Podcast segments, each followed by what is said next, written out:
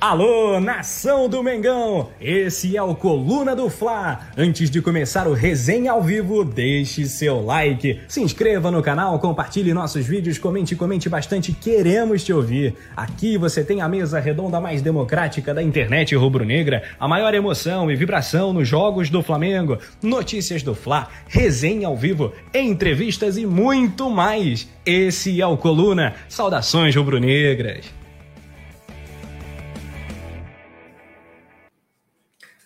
Saudações rubro-negras! Alô, galera, chegando com aquele pé na porta clássico. Flamengo e União La Calera nessa terça-feira. Agora é resenha pré-jogo comigo com o Poeta Túlio. Poneta, o Poneta Túlio, como diz o Peru.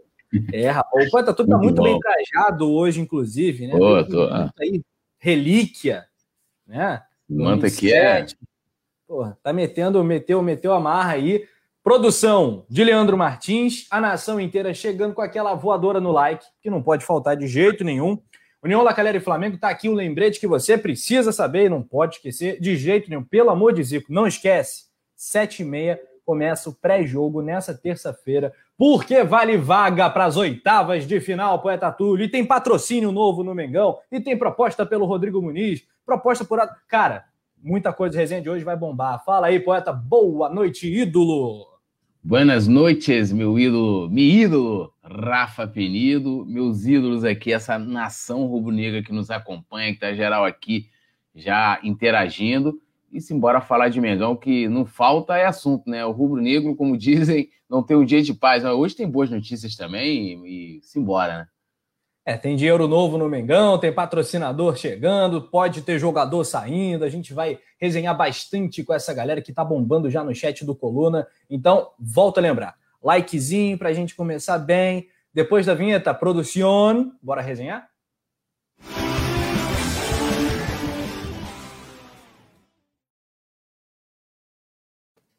Mas a gente gosta mesmo a parte que a gente mais gosta do programa é o Momento Salve. Momento, Momento Salve. salve. Né, ah, Então, ó, aí, ó, Yuri Reis, Flamimimi, quem mais, poeta? Ó, ó Anderson uh. Cavalcante está ali, nosso produtor, pedindo like, né? Importante. Eu tô até aqui, ó, vou deixar meu like aqui também. Ó, vou deixar meu like aqui. Ó, vou, ó, Não, ele deixou like e deixou palpite, né? Então, Já deixou o palpite? Ele sabe que o palpite é só no final, né? Mas tá, tá aí atropelando os trabalhos. 20 anos de curso, né? 20 anos de 20 curso. 20 anos de curso. Tudo bem. Ó, vou deixar meu like aqui. Está aqui, ó. Cê, ah, você tá assistindo e tá com o chat aberto. Fecha o chat aqui, ó. Não sai da live. Vem aqui, ó. Pum! Sentou o dedão, deixou o like, irmão. É tudo nosso, nada deles. Deixa o like tudo aí. Nosso. Nada deles, ó. Saudar primeiro aqui os membros que estão em destaque, né? James Leal Borges, Flamimimi, o Matheus Zamparetti, a galera saudando aqui, o Rafa e o Túlio, os Brabos, obrigado pelo carinho. O Mário Malagoli tá direto de Brusque, Santa Catarina, terra do, do, novo patrocinador do Mengão, da Manga, a gente vai falar disso, né? O Cláudio Mendes está no Facebook do Coluna, muito legal também, saudar a galera do Face. Você que está no Facebook, se inscreve no YouTube do Coluna do Fla, vai lá, YouTube do Coluna do Fla e vem que é tudo nosso, nada deles, como o poeta gosta de dizer. Leonardo Alves também está no Face, e a galera aqui no chat também, a Karina, Karine Borges, é, interagindo. Salve Túlio, Rafa, Brabos tal. O Elson Rodrigues, o Flamengo está em outro patamar. Muito obrigado. É isso aí. Gostei do seu recado. Tamo mesmo. A Natanael Lima chegou, a Natália Coelho também chegou. A, ela que é MV, MVP, né? MVP do MVP.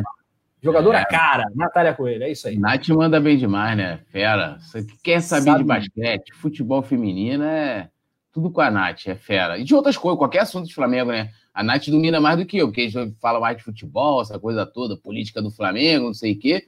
A Nath já domina o escopo inteiro, né? Pois é, aí lá, lá no, no Instagram, inclusive, perguntaram para mim, Rafa, você gostaria de narrar outras modalidades do Flamengo, basquete e tal? Aí eu falei, claro, seria um prazer. Aí a Natália falou, basquete, Rafa, narra basquete. Eu falei, ó, oh, mas você vai ter que estar na transmissão, beleza? Porque aí você entende mais do que eu, você já dá aquela ajuda e é, tal, e claro. Imagina só. Preparo da Natália Coelho uma linda cesta de três, hein? Rafa Penido, chua! É isso. Ah, então temos a Natália Coelho, o Daniel Copper Schmidt e temos também o nosso primeiro assunto, que é o seguinte, galera.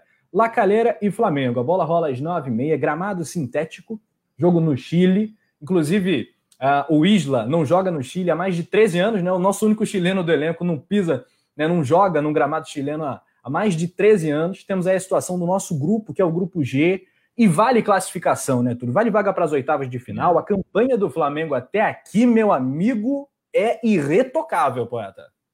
Isso aí, o Flamengo né, vem fazendo grandes jogos, com grandes vitórias, né? Porque a grande, é, vamos dizer assim, a grande graça desse time do Flamengo é que ele não só vence, ele vence e convence, né? Com grandes atuações. E um destaque maneiro também é que o Isla, né? Você destacou que ele é há mais de três anos, mais 13 anos, não é isso que você falou? Isso, isso aí. É, mas como profissional, o Isla nunca atuou no Chile. Então, ele, uhum. quando atuou lá a última vez, ele ainda era um jogador é, em formação, jogador da base. Então, vai ser a primeira vez que o Isla, o Isla vai jogar como profissional. Olha como vai ser marcante, né? No, na terra natal dele, que é o Chile.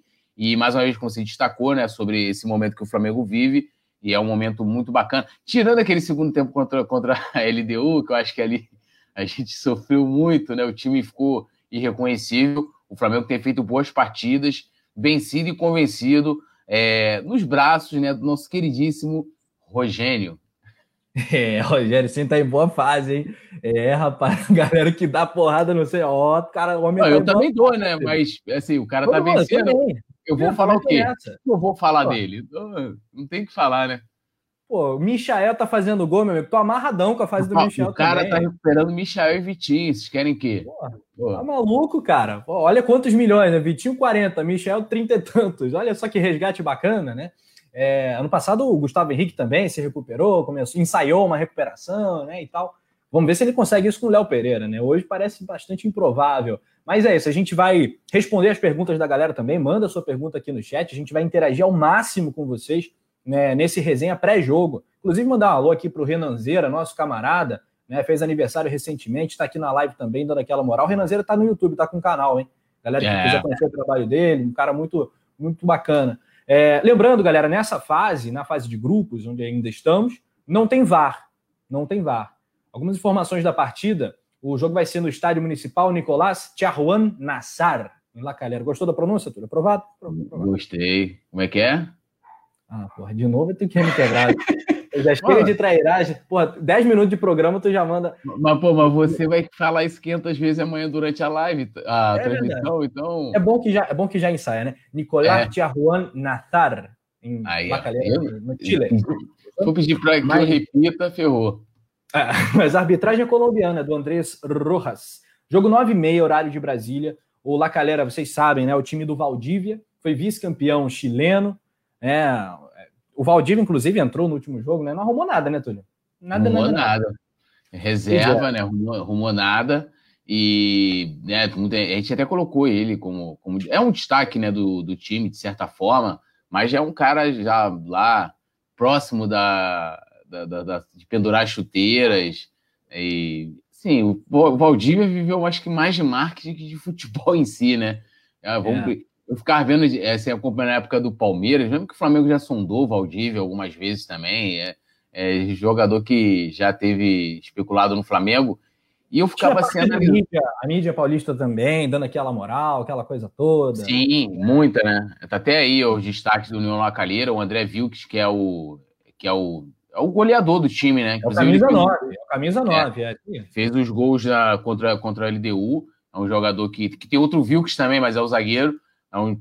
Esse sim, esse acho que é um jogador que pode dar mais trabalho do que o Valdívia, né? Titular incontestável, o Vilks, e é o homem de frente aí. O Valdívia tem seus lá, seus 37 anos, tem que tomar cuidado, acho que muito mais com o lado provocador do Valdívia do que com o seu futebol em si. Isso se ele entrar em campo. E tem aí, ó, ele tem um gol em quatro partidas pelo Campeonato Chileno. O Campeonato Chileno que o União La Calheira né, tinha oportunidade no final de semana de ser líder se vencesse contra a União ou contra a Universidade Católica e acabou tomando quase uma goleada, uma goleada, né, 3 a 0, acachapante e continua, continua igual o Vasco, vice. Pois é, cara, e jogou com o time titular, né? Jogou com o time, time titular, titular 3 a 0 aí para a Católica. No jogo anterior já tinha perdido para o Vélez em casa na Libertadores, então a vida da, do La Calheira, né? É porque não tem torcida, né? E tem pandemia. Se não tivesse, era muro pichado, né? era porrada, um pau quebrando lá, né? Mas é, eu, é isso. Eu acho, eu, eu acho, que o fato deles terem colocado o time titular até nesse, no jogo do Campeonato Chileno é porque eles sabem que a parada, a vida deles na Libertadores ficou impossível, né? Ainda mais Flamengo vencendo amanhã já pega uma vaga e o restante da briga vai ser pela segunda vaga. Então, eles estão priorizando o que eles de fato podem, podem ganhar, que é o Campeonato Chileno. Pois é, e eles empataram com a LDU, inclusive é, foi né, a única, o único ponto que eles somaram foi com a LDU, um 2 a 2 tomou de 4 x 1 o Flamengo, perdeu 2 a 0 para o Vélez. Tá muito difícil a vida do Lacalheira, a produção jogou agora há pouquinho a, a tabela de classificação, dá para ver que a coisa tá muito a, definida para o líder do grupo, que será o Flamengo, e também a, e para o lanterna do grupo, que será o Lacalheira, a menos que aconteça uma grande zebra, isso vai acontecer. É. A, a disputa é pela segunda vaga, né? Entre a LDU e também o Vélez Sarsfield. Nesse momento, a LDU está se classificando junto com o Flamengo. Tem aí, Túlio, a provável escalação do nosso adversário. O goleiro argentino Arias, né? Ah, o Ramírez, que jogou no último jogo também, o Christian Vilches, zagueiro, o Garcia e o Oyanedel, né? Mesmo time, praticamente, que jogou contra o Flamengo. No meio do campo, o Castelhano jogou, não tá dessa vez, é o Laba, o, o provável né? titular. Isso, exa exatamente, Túlio é, o Fernandes, o Wimberg e o Vargas na frente, o Ribeiro e o Vilches. Esse é o time do União La Calera que é treinado pelo Lucas Giuseppe. Luca Giuseppe. A galera do chat comenta, participa aqui no Coluna do Fla. Lembrando você que chegou agora, dá, aquela, dá aquele joinha aí, né? É, quase nunca falo joinha, curioso. É, a gente só fala like, like, like, né? É. Mas dá aquele joinha, dá uma diferenciada hoje, dá o um joinha, ajuda aí o Coluna do Fla pra galera conhecer o canal, vir se inscrever, participar. Fazer a vinheta. Amanhã tem transmissão. Como é que é? fazer a vinheta. Deixe seu joinha. Ai, ai, Aí bota é. aquele eco no final. Ai, ai, ai. Joinha! é, lembrou da velha Rádio Globo. O, a Mauri Emílio Gonçalves, boa noite. Do interior de São Paulo, ele manda a tua cidade também. Teve pergunta aqui, Túlio, pra gente, galera perguntando: Flamengo vai ganhar o que em 2021? que, que você acha, Túlio? Você, seu feeling, você que é um cara intuitivo, né, que tem boa percepção, boa leitura da, da, das situações. Vamos lá. O Flamengo vai levar o que de caneco nessa temporada? Supercopa já foi. Ó, eu vou. De, tentando, e a Taça Guanabara também, né? Já temos duas é, taças em 2021. Né? Tentando aqui pegar o meu lado mais racional, não, porque o lado torcedor ia falar, vai ganhar tudo.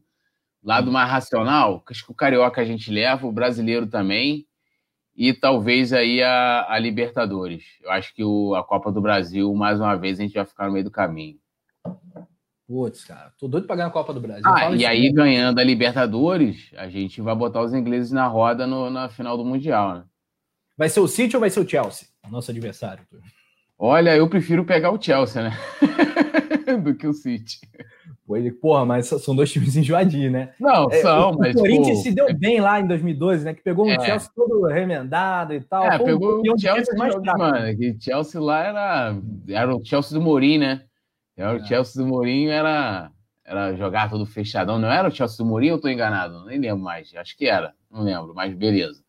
É, mas eu, pô, eu prefiro evitar de pegar um Guardiola né, na frente mas seria Porra, interessante, imagina, o duelo. Eu faria questão de fazer essa matéria especial para o Coluna do Fla, em áudio, vídeo e em texto. É, Rogênio versus Guardiola. Quem é o melhor técnico do mundo? É. Ah, olha só. Quem será?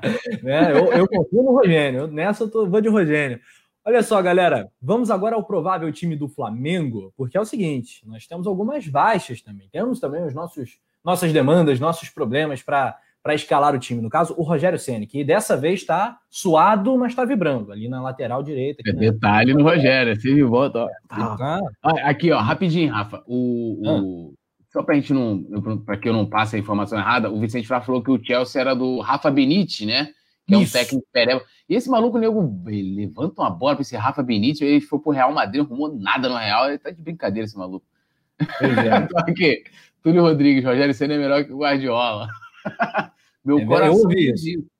Nós ouvimos isso.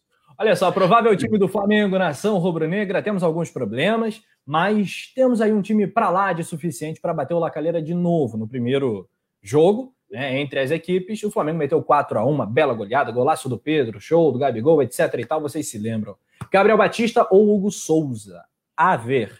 Na direita, o Isla, que rapidinho, volta... Rapidinho, aproveitar, só, antes de você passar... Ah. Calma aí. Não, só, só para aproveitar aqui, tá aí a grande dúvida que é Hugo ou Gabriel Batista, tem um vídeo no Coluna do Play que eu fiz hoje para lá, falando justamente dessa briga de posições. Então, convidando a galera para dar uma colada lá depois do, do, do depois de notícias, deixar a opinião lá, que é sempre importante também. É isso, Coluna do Fla Play que passou de 12 mil inscritos, né? O nosso outro canal, conteúdos exclusivos para você lá no Coluna do Fla Play. Não deixe de acompanhar, de se inscrever e tal. Dá uma força aí pra gente, dá essa moral. Chega lá no vídeo do Túlio e comenta, deixa o like, etc e tal.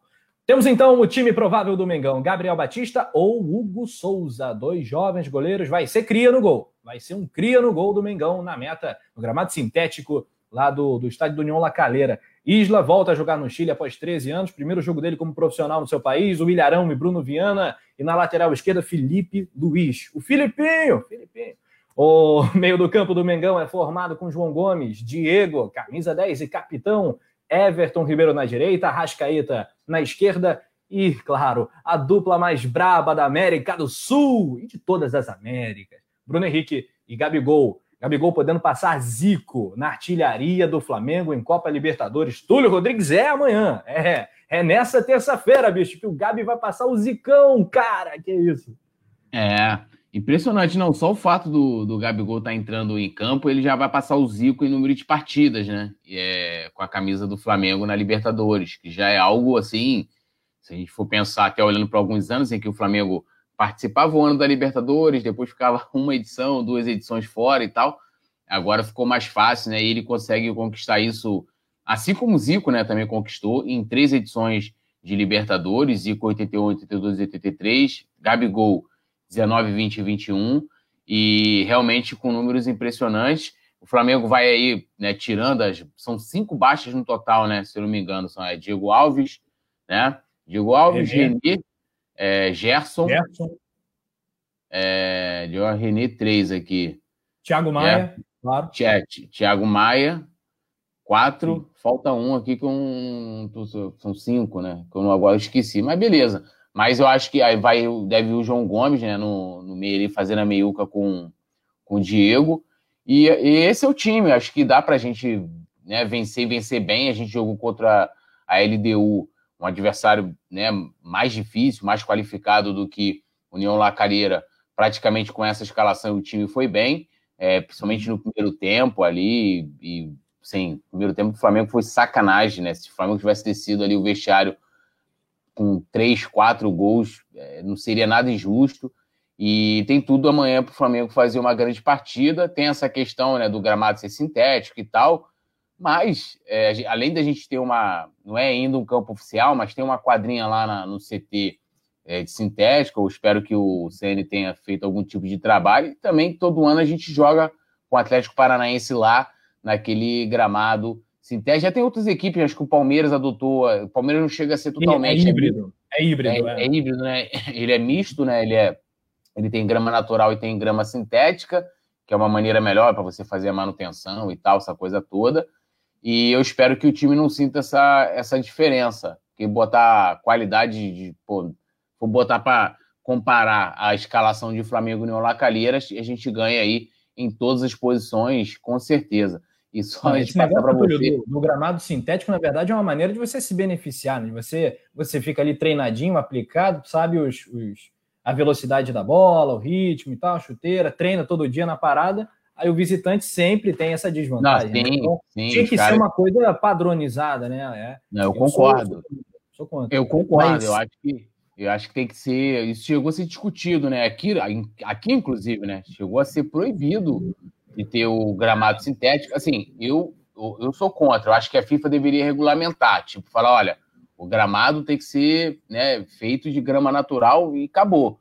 E no Brasil queriam meio que é, seguir de uma forma. Queria ter, uma, na verdade, uma, uma decisão própria daqui e tal. Acho que tinha que ser algo a nível mundial, porque aí entra, beleza, você proíbe no Brasil, aí você vai para Libertadores, aí tem aí União Lacalheira que utiliza um gramado sintético. Então, assim, tinha que ser algo né, a nível mundial e a FIFA deveria realmente rever, como você falou. Assim como a altitude, né? A altitude, ah, é. os caras também utilizam é, como um fator técnico, né? Eles, eles se utilizam disso. Vão lá do cansaço do adversário, o, o adversário muitas vezes pega, faz a sua proposta de jogo, a sua estratégia, né? Em cima desse fator também. né? Tipo, ah, igual o Flamengo. O Flamengo foi lá, vamos entrar, né, já logo pegando, e depois o time deu uma sentida ali. Você sentia claramente que o time não conseguia manter o ritmo no segundo tempo que estava no primeiro. E era outra coisa também que a FIFA deveria ver urgentemente. Quando o Flamengo foi jogar em Potosí, é, em 2007, se eu não me engano, e uhum. o Márcio Braga, na época, entrou com uma ação, e por lá foi, sei lá, 4 mil metros acima. Até aquele que tem as imagens do cilindro, né?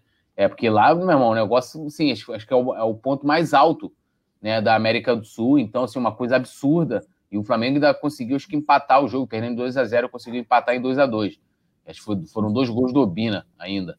Ó, o Daniel Cooper Schmidt falou aqui, ó, Túlio, então se for o Chelsea, devemos entrar com um time misto para poupar para a próxima, próxima temporada. Pode ser, podemos pensar nessa possibilidade até lá é, deixar Rogênio com essa grande decisão em suas mãos. Pois é, isso aí. E olha só, uma curiosidade sobre o time do Flamengo que estava na tela. Se você reparar bem, nos últimos dois jogos de Libertadores, o zagueiro titular foi o Bruno Viana. Contra o União La Calera, foi Arão e Bruno Viana. E no último jogo também da LDU, Arão e Bruno Viana.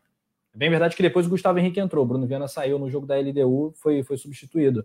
Mas é um detalhe né, que, que quer dizer alguma coisa. Quer dizer que o é, Rogério Ceni está apostando nessa dupla nesse momento. É a dupla do momento, né, Túlio, da zaga.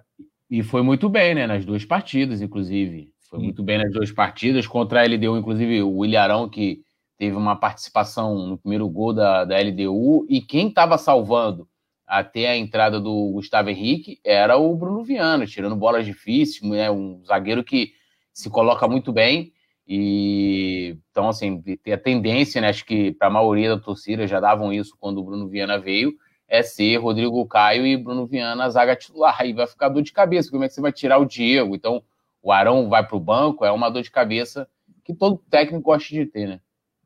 É, e foi bom que o João Gomes, no último jogo de Libertadores, também foi muito bem, segurou a onda ali no meio do campo com o Diego, que concordo contigo, está numa fase bem legal, o Ribas. Então, acho que é por aí mesmo. O time vai ser basicamente esse. A dúvida maior, claro, fica na questão do gol, né? Gabriel Batista ou Hugo Souza. No resto vai ser aquilo que estava tava na tela. Lembrando, galera, a cada mil likes aqui no Coluna do Fla é gol do homem, é gol do Gabigol. E a gente está nessa expectativa do Gabigol passar o Zico, tá dando certo, o cara tá fazendo gol adoidado. Então chega junto aí no like, ajuda muito na conferida aí. Às é, vezes você. Pode comentar um negócio aqui. Ah. Não, eu queria sobre esse lance do recorde. Eu tava. Uh, não lembro qual foi o dia, foi depois do jogo, né? De hum. terça. Não, foi, na, foi no, no, sábado. Eu tava. Eu tava. No sábado não, na sexta-feira, eu tava na redação, aí eu fui pegar lá o papo do Zico, né, no, no canal dele, a participação do artista e tal. Ele tava falando da, do recorde, né? Que o, o Gabigol igualou. Aí ele falou assim com um tom de ironia, né? Falou: é, 40 anos que eu, meti esse, que eu tinha esse recorde aí, que eu ostentava esse Nunca a imprensa vem, nunca me perguntaram sobre isso. Aí agora, todo mundo me ligando para poder falar. Eu falei, não, não vou falar nada, não, vou falar no meu canal. Então, já que vocês querem que eu nunca me perguntaram nada, pô, é, e deve ser importante pra caramba, porque agora tá todo mundo querendo falar, mas antes. É, rapaz. É verdade, né? Mas assim, é cara, o Zico é, assim, é tão absurdo, né, que ele deve ter tantos recordes aí que às vezes não se fala, ou que. Porque é, é, é, eram coisas que você fala assim, cara, nenhum jogador vai conseguir bater, né? Tipo, nenhum jogador vai conseguir chegar e vai bater os recordes do Zico. E hoje a gente tem o Gabigol aí com esses números extraordinários, né? E não é comparando um, é, um com o outro, né? Porque ninguém vai chegar jamais à, à qualidade do Zico. O Zico é fora do normal. Pois é, não, mas é, é o Gabigol fazendo a sua história de uma forma pô, muito legal. Mas então, só para esclarecer, o Rodrigo o Zico não ficou bolado com, com a marca do Gabigol, inclusive o Gabigol ele fala da homenagem. Se você quiser, pode procurar no coluna do Fla.com. É, o Zico fala da homenagem que o Gabigol fez para ele, de enviar as camisas e, e o, aquele troféu né, de melhor jogador é, da partida. E ele ainda fala que torce para que o Gabigol faça mais 16. Então, ele só trouxe essa questão. É, é, a crítica, na verdade, é a imprensa, né? Tipo, ninguém antes nunca né? Você nunca veio perguntar que eu era o maior artilheiro do Flamengo, um jogador que tinha né, uma, né, uma participação grande assim com, com o manto sagrado na, na, Libertadores, e agora que o Gabigol bateu é que o pessoal levantou a marca e foi falar com ele. Realmente, é uma falha que, que, que fica aí, né? Vou até procurar os outros recordes do Zico aqui para chegar lá e falar até com ele. Galinho, comenta disso aí. Pois é, cara. É, os números do, do Gabigol estão realmente impressionantes. Né, ele vai escrevendo sua história. Vinícius Soares chegou à live do Coluna do Flávio. Vinícius Soares que está no momento assim iluminado. Ele que toca ali as redes do Coluna do Fla, as artes, os vídeos, as chamadas, Mandando muito bem. Cara, gênio. Não né, quero jogar intriga, não quero jogar intriga, mas o Yuri ah. Sobral falou que é ele que faz essas paradas aí, o Vinícius. Eu falei, outro dia eu tava aqui elogiando, pô, não sei que, a equipe, Matheus, o Vinícius, tá, não, que não sei o que, querendo puxar a sardinha pro lado dele. Não queria deixar intriga, mas é só essa questão aí. É, o Vinícius Soares é o Gabigol do time das redes do Coluna do Fla. Né? E, e, o Yuri? O Yuri é o Léo Pereira? Não, o Yuri, o Yuri gosta muito do Neymar, né? O Yuri gosta muito do Neymar, hum. então ele é o Yuri Ney. Yuri dá para fazer qualquer coisa, né? Yuri Ney. Yuri, Yuri Coluna, Yuri Flá, Yuri Ney. Yuri Ney. Yuri Ney. Yuri Ney. Nossa, mãe, é horrível. Olha só, galera. No último jogo, no último jogo, Mengão venceu bem o Volta Redonda e a galera tá até destacando que o Léo Pereira se saiu é, melhor, né? É isso, ele tá tentando evoluir, tá, tá tentando é, recuperar, né, correndo atrás do prejuízo. Mas, enfim, galera, outras informações bacanas para você sobre esse jogo entre Flamengo e União La Calera. É, na lateral esquerda, por exemplo, o retorno do Felipe Luiz. No último jogo jogou o Ramon. A gente até comentou que ele não foi tão bem, ele jogou um pouco mais preso também, ele não pôde subir muito, que é o que ele mais gosta de fazer. Então tem aí o Felipe Luiz de volta. Eu gostei muito, né, Túlio? Uma outra observação, cara do Gabigol como capitão. Fiquei muito satisfeito quando o Flamengo divulgou o vídeo né, dele inflamando ali no, no pré-jogo, tratando com uma seriedade um jogo de estadual, né, quando o Flamengo já estava com a vaga na mão. Acho que é o Gabigol amadurecendo, é, é bacana, é importante a gente pontuar isso, porque a gente sempre criticou alguns comportamentos do Gabigol desde 2019, é, na época do Abel Braga, quando ele estava perdendo alguns gols, etc. e tal. A gente fala, poxa, o Gabigol ah, ainda é um pouco mimadinho, ou então quando ele sai chutando tudo, quando é substituído e tal. Mas ele está amadurecendo, né? Já com 24 anos, vestiu a braçadeira de capitão. Eu tô gostando desse novo momento do Gabigol e o cara tá lourinho, né? Ô, produção, Gabigol agora tá lourinho. Esquece, produção. Gabigol não tá lourinho. É, ele colocou, né? Quando tô louro, esquece, né? É, aquele é. lourinho pivete. Cara, assim, o Gabigol, eu vejo o Gabigol, eu não lembro de uma outra ocasião em que ele tenha sido capitão, assim, ele iniciado a partida como capitão, né? É, talvez, deveria pesquisar aí, mas eu acho que talvez essa tenha sido a primeira vez. Talvez ele tenha ficado em alguma situação de jogo em que algum jogador saiu e deu para ele ali a braçadeira. Mas, assim, há tempos que eu vejo o Gabigol como um dos líderes desse elenco, né? Você vê que ele, é. ele sempre ele tem esse papel, né? Não só dentro de campo, mas fora, uma das coisas que me assim, deixou muito com essa, com essa certeza é quando tem, o Flamengo tem aquele lance do resenha de craque, né? Resenha do craque, eu acho que seria resenha de craque, mas beleza. Resenha do craque, que é um quadro da, da Flá TV, e aí depois do jogo contra o Grêmio, é, ele, ele foi um dos entrevistados, né? ele foi o destaque naquela partida, e dele falando ali, colocando algumas situações em que ele falava ainda da possibilidade de título, ele, ele falou que conversou com os outros companheiros, ó, cara, acho que dá para a gente chegar lá. Eu até fiz, bati uma matéria na época com o Fla.com de que o, o Gabigol acreditava no título. E eu vejo claramente que ele é um desses líderes do elenco. Por isso que a gente tem tantos jogadores. O pessoal fala assim: ah, o Everton Ribeiro é um cara. Assim, eu não gosto da postura do Everton Ribeiro como capitão do Flamengo em campo, porque é, eu gosto mais do Diego, né? O Diego vai lá, ele reclama, ele, ele faz aquela pressão que é o capitão tem que fazer, né? com a mão para trás, muito respeitoso sempre, né? Aquela coisa. Eu não sei se o Gabigol teria esse, esse equilíbrio, mas como você falou, ele é um cara que vem amadurecendo bastante. E, e já o Everton Ribeiro tem uma. Já fica mais distante, tem um lance polêmico, o cara fica ali muito distante. Eu não, não gosto, né? O Diego Alves também é muito. Ele fala muito, ele grita muito, ele se comunica bastante com a equipe. E o Gabigol pode ser esse cara, porque daqui a pouco a gente vai ver Aí, como ele tem um contrato de cinco anos, eu acho que daqui a logo, logo o Gabigol está sendo no Flamengo, mas considerando que ele vai ficar os cinco anos, ele, ele provavelmente ele eh, vai, ter, vai ver saindo aí o Diego Alves, ou se aposentando, ou encerrando a carreira em outro lugar, o Everton Ribeiro, que são jogadores que têm mais de 30 anos, o próprio Diego, né? Então a gente pode dizer que futuramente o capitão do Flamengo vai ser o Gabigol. E é legal que ele que ele assuma também esse protagonismo, né? Além de artilheiro, de, né, de puxar né, a equipe, de ser o grande líder desse grande time do Flamengo, dele ser também de ostentar, abraçar a faixa de capitão, né? Vai lembrar que o Zico, na sua época, tava até um, tinha até um comentário aqui do David Leal Boy sobre a questão da, da, da, falta de importância que, que tinha Libertadores para as equipes brasileiras. O Zico era 10 de faixa, né, parceiro? Então, assim, o cara, o cara era o cara mesmo. E só colocando aqui, ó, o Simon falou aqui, ó, não elogiem o Vinícius Soares, por favor. É, o Vinícius Soares mandou para ele, pô, que isso, Simon? Vim pelo seu tweet. ele veio pelo Simon, né? Ganhou elogios aqui da bancada e o Simon veio, deu elogio. Aí, aí pô, quebrou. Não, Vini, o Simon pode falar o que ele quiser, meu irmão. O Vinícius só tá voando aí. Se, se ele não quer aceitar, né? Morde as costas. Né? é, ele tá feliz, ele, ele tá querendo jogar aquela. Hum. O Simon é da treta, rapaz. É. Eu já peguei tudo quando o Simon tá debatendo aqui, tá outro dia ele. Arão ou Cuejar? Ele não se estendia além de uma frase nas argumentações, deixava só ficar aqui, ó. Agora já percebi também, vou ficar só numa frase quando tiver um debate aqui.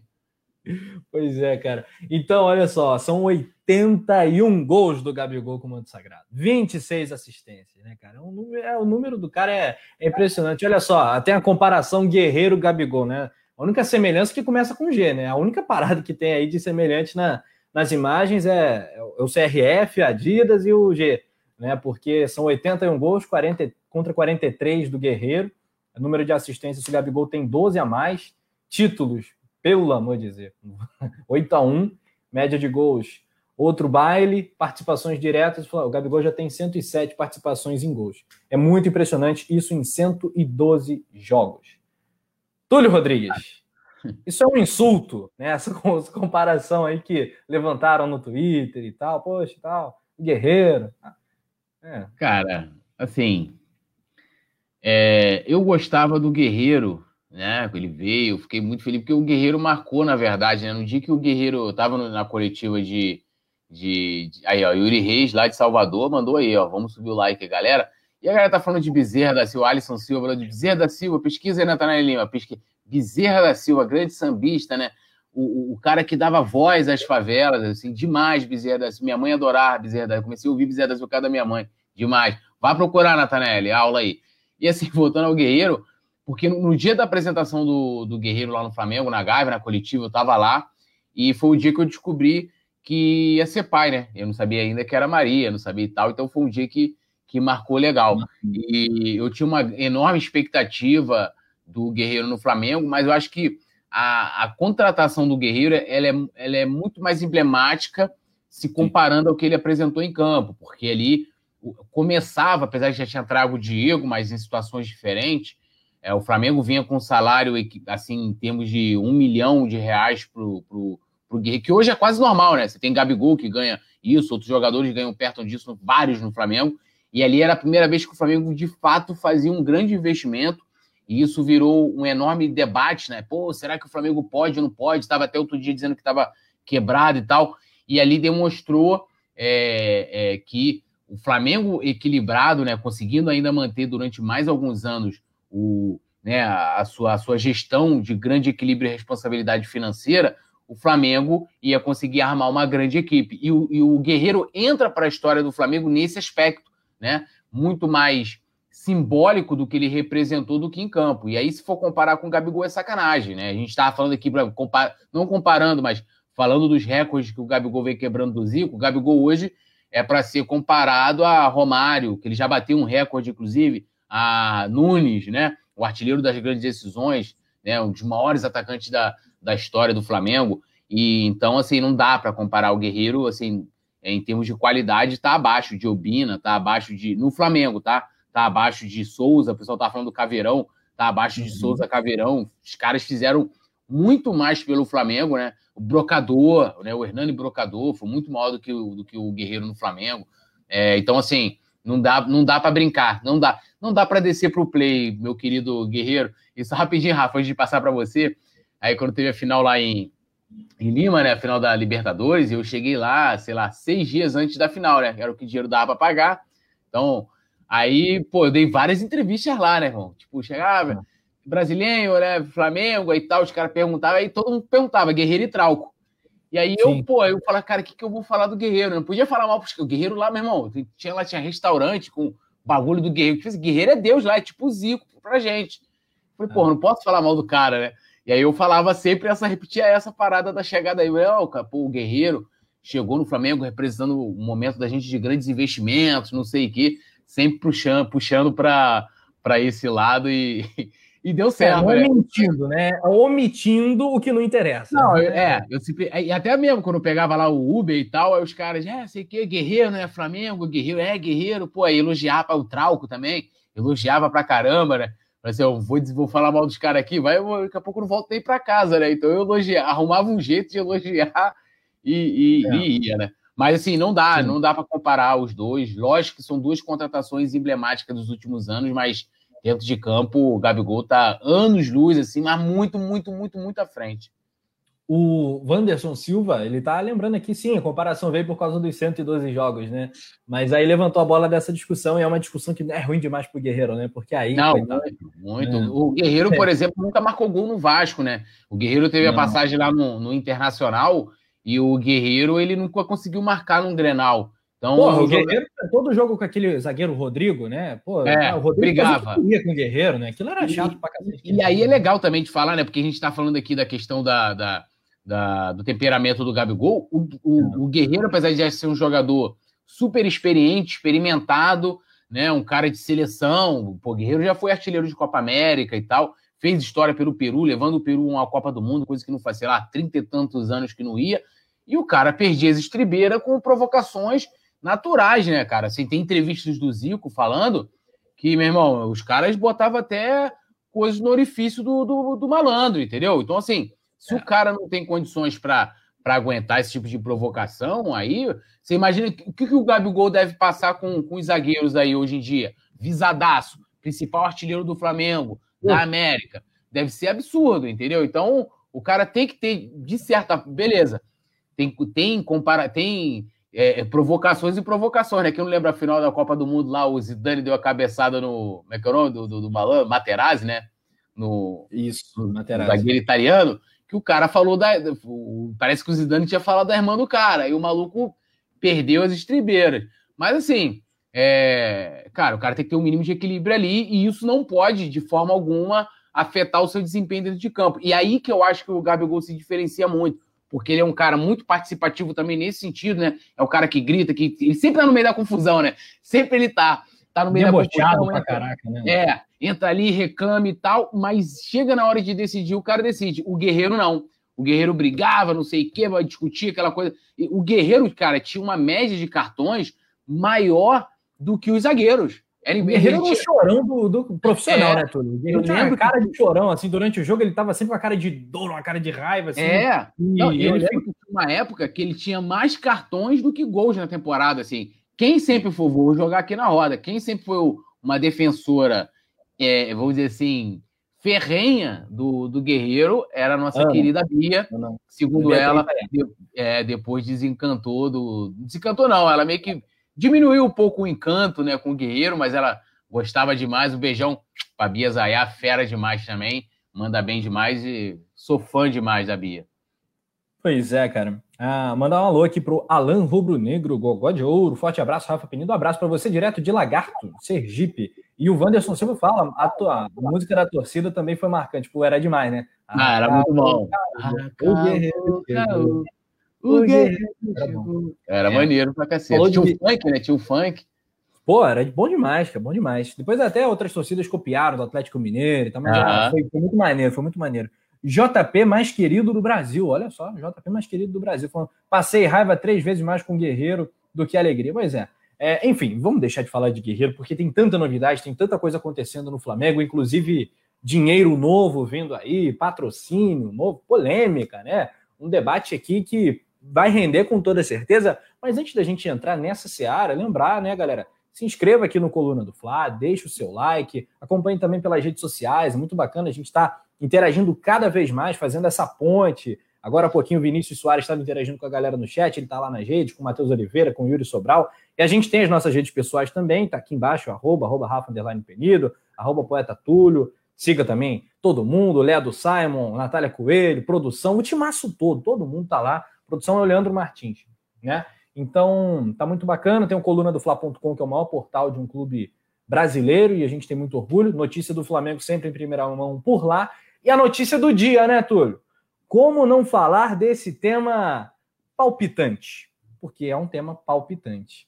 O novo patrocinador do Mengão. Mas antes da gente entrar nesse tema, bora falar da proposta pelo Rodrigo Muniz? Bora. Você já quebrou a produção, né? a produção, a, produção deu até derrubada ali no Rafa, né? A produção já pum, preparou Colocou a culpa foi toda minha, a culpa foi toda minha. Que tem a, tem a, a ordem aqui, que é uma referência, um balizador. É para criar, é criar, aquele mistério, né? Foi quase. É. Isso aí, vou explicar para a produção, querido Leandro Martins. Isso aí foi tipo, para, para, para, para, para, do, do, do, do, do João Kleber. Ele é. falou, ah, vamos falar aqui, não. antes, é, é, quase o para, para, para, para, não, não, não, antes nós temos aqui, que era para chamar agora para os comerciais. Aí ele como não temos comerciais. Depois do intervalo, depois do é, intervalo. É.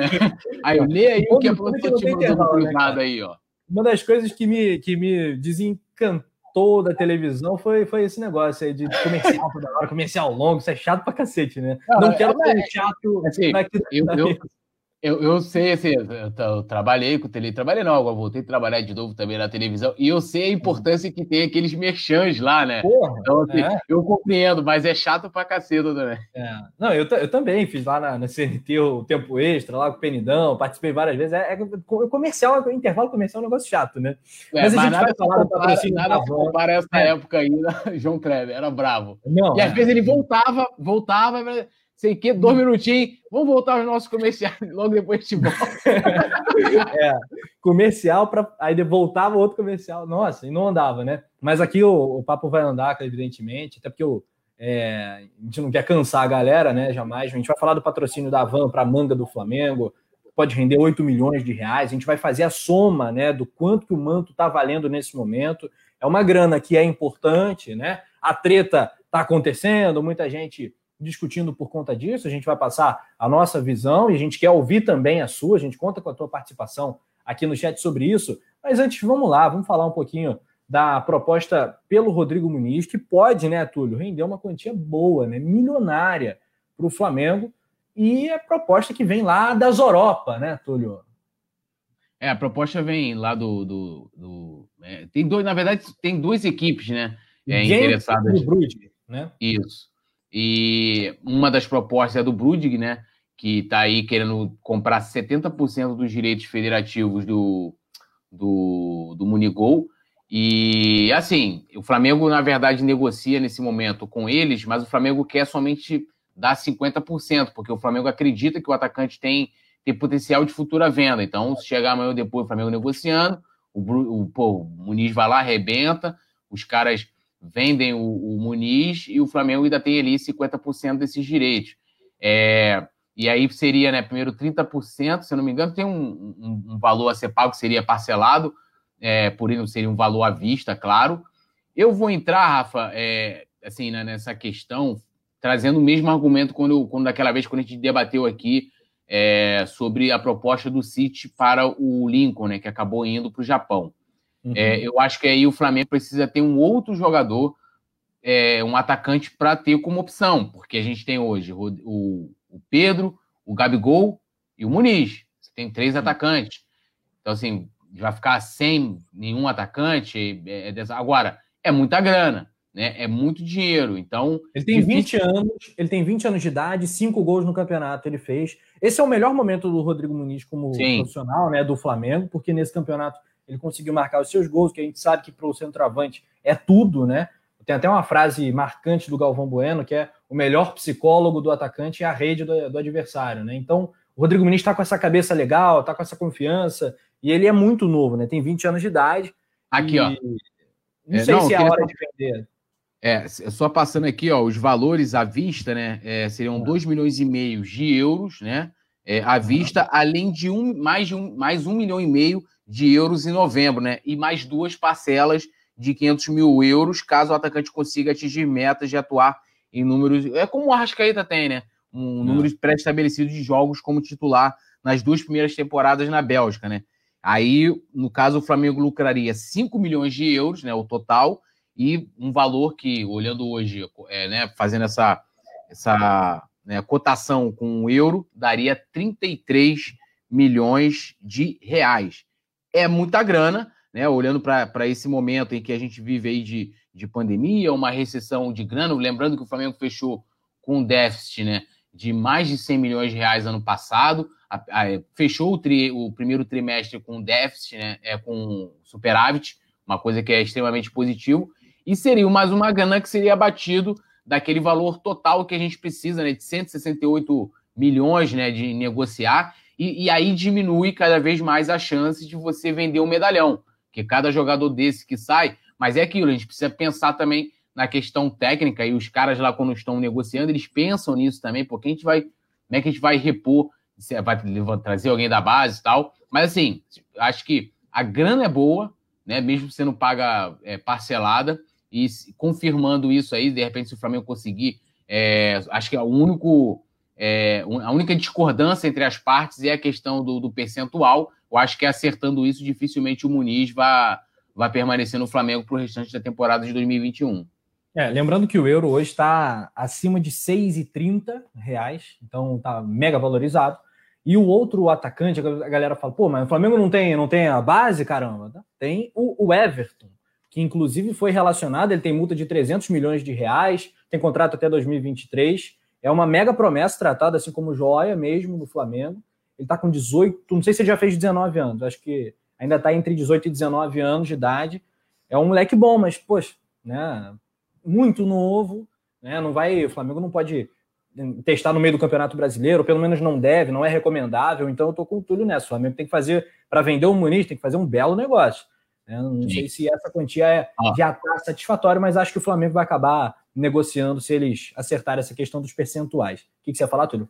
A Natália Coelho falou assim: Rafa Penido, me ensina as pronúncias aí, quero aprender antes de passar vergonha no Notícias. Eu, eu, eu, Nath, eu já sigo assim, quando tem, passa escalação espanhol, eu já deixo o Rafa para não passar. De vez em quando eu jogo lá no Google, né, as pronúncias, antes do jogo, né, eu faço uma preparação, eu tenho minha preparação para comentar os jogos ao lado de Rafa Penido. Aí eu jogo as pronúncias ali para ver como é que se fala o nome dos malandros, mas eu gosto de fazer sempre o contrário, né? para poder criar aquela magnética na transmissão. Pois é, cara. Então, é, não sou um especialista do futebol belga, né? Lá se fala francês, então a gente vai apostar num francês aqui, né? No, eu não sei se é Genk ou Genk, né? Eu vejo é que as narrações internacionais, esses times costumam jogar a Europa League, ou eventualmente Sim. um outro vai para Champions. Não, esses caras aí, então, esses caras aí pronunciando também é brincadeira, né, Rose? Pois é, não, e, e, a pronúncia da televisão brasileira, assim, eu, às vezes eu nem confio, né? O narrador fala de um jeito, o comentarista fala do outro, o repórter fala do outro, né? É. Né? Aí, aí tu vai para transmissão internacional em inglês, às vezes quando bota por ouvir e tal, aí cada um, cada um fala de um jeito, né? Mas eu a me arrisco aqui em Genk e Bruges, né? Mas eu me arrisco, não garanto nada, Nath. Se vira, você arruma a tua pronúncia aí pro Notícias do Fla, que vai começar. Seja, Nath. Chute. Vai. Na chuteira, uma nação inteira. O Bené Petisco tá aqui com a gente. Bené Petisco, gostei do nome. Bené Petisco. Tiver um petisquinho aí, Bené, tudo nosso, hein? Pois é, o Felipe Torres está complementando aqui, né? Não é apenas francês, fala-se holandês, alemão. Pois é, cara, a Europa é uma salada tão grande, né? Tipo, é na Suíça, a Europa é tão louco, né? Entra aquela é, disputa política, aquela briga, é. é. todos os países pequenininhos do lado do outro, né? cada um falando de um jeito, é uma doideira. Indo, né? indo mais pro centro aqui, ó, na Suíça, né, tem a parte que fala italiano, tem a fala que fala romanche, alemão. Cara, é um negócio de doido, um negócio de doido. Mas no, na, na, na Bélgica, na, na maior parte do país, fala-se francês. O Matheus Amparetti está aqui com a gente, galera. Like, like, like. E agora sim, poeta Túlio.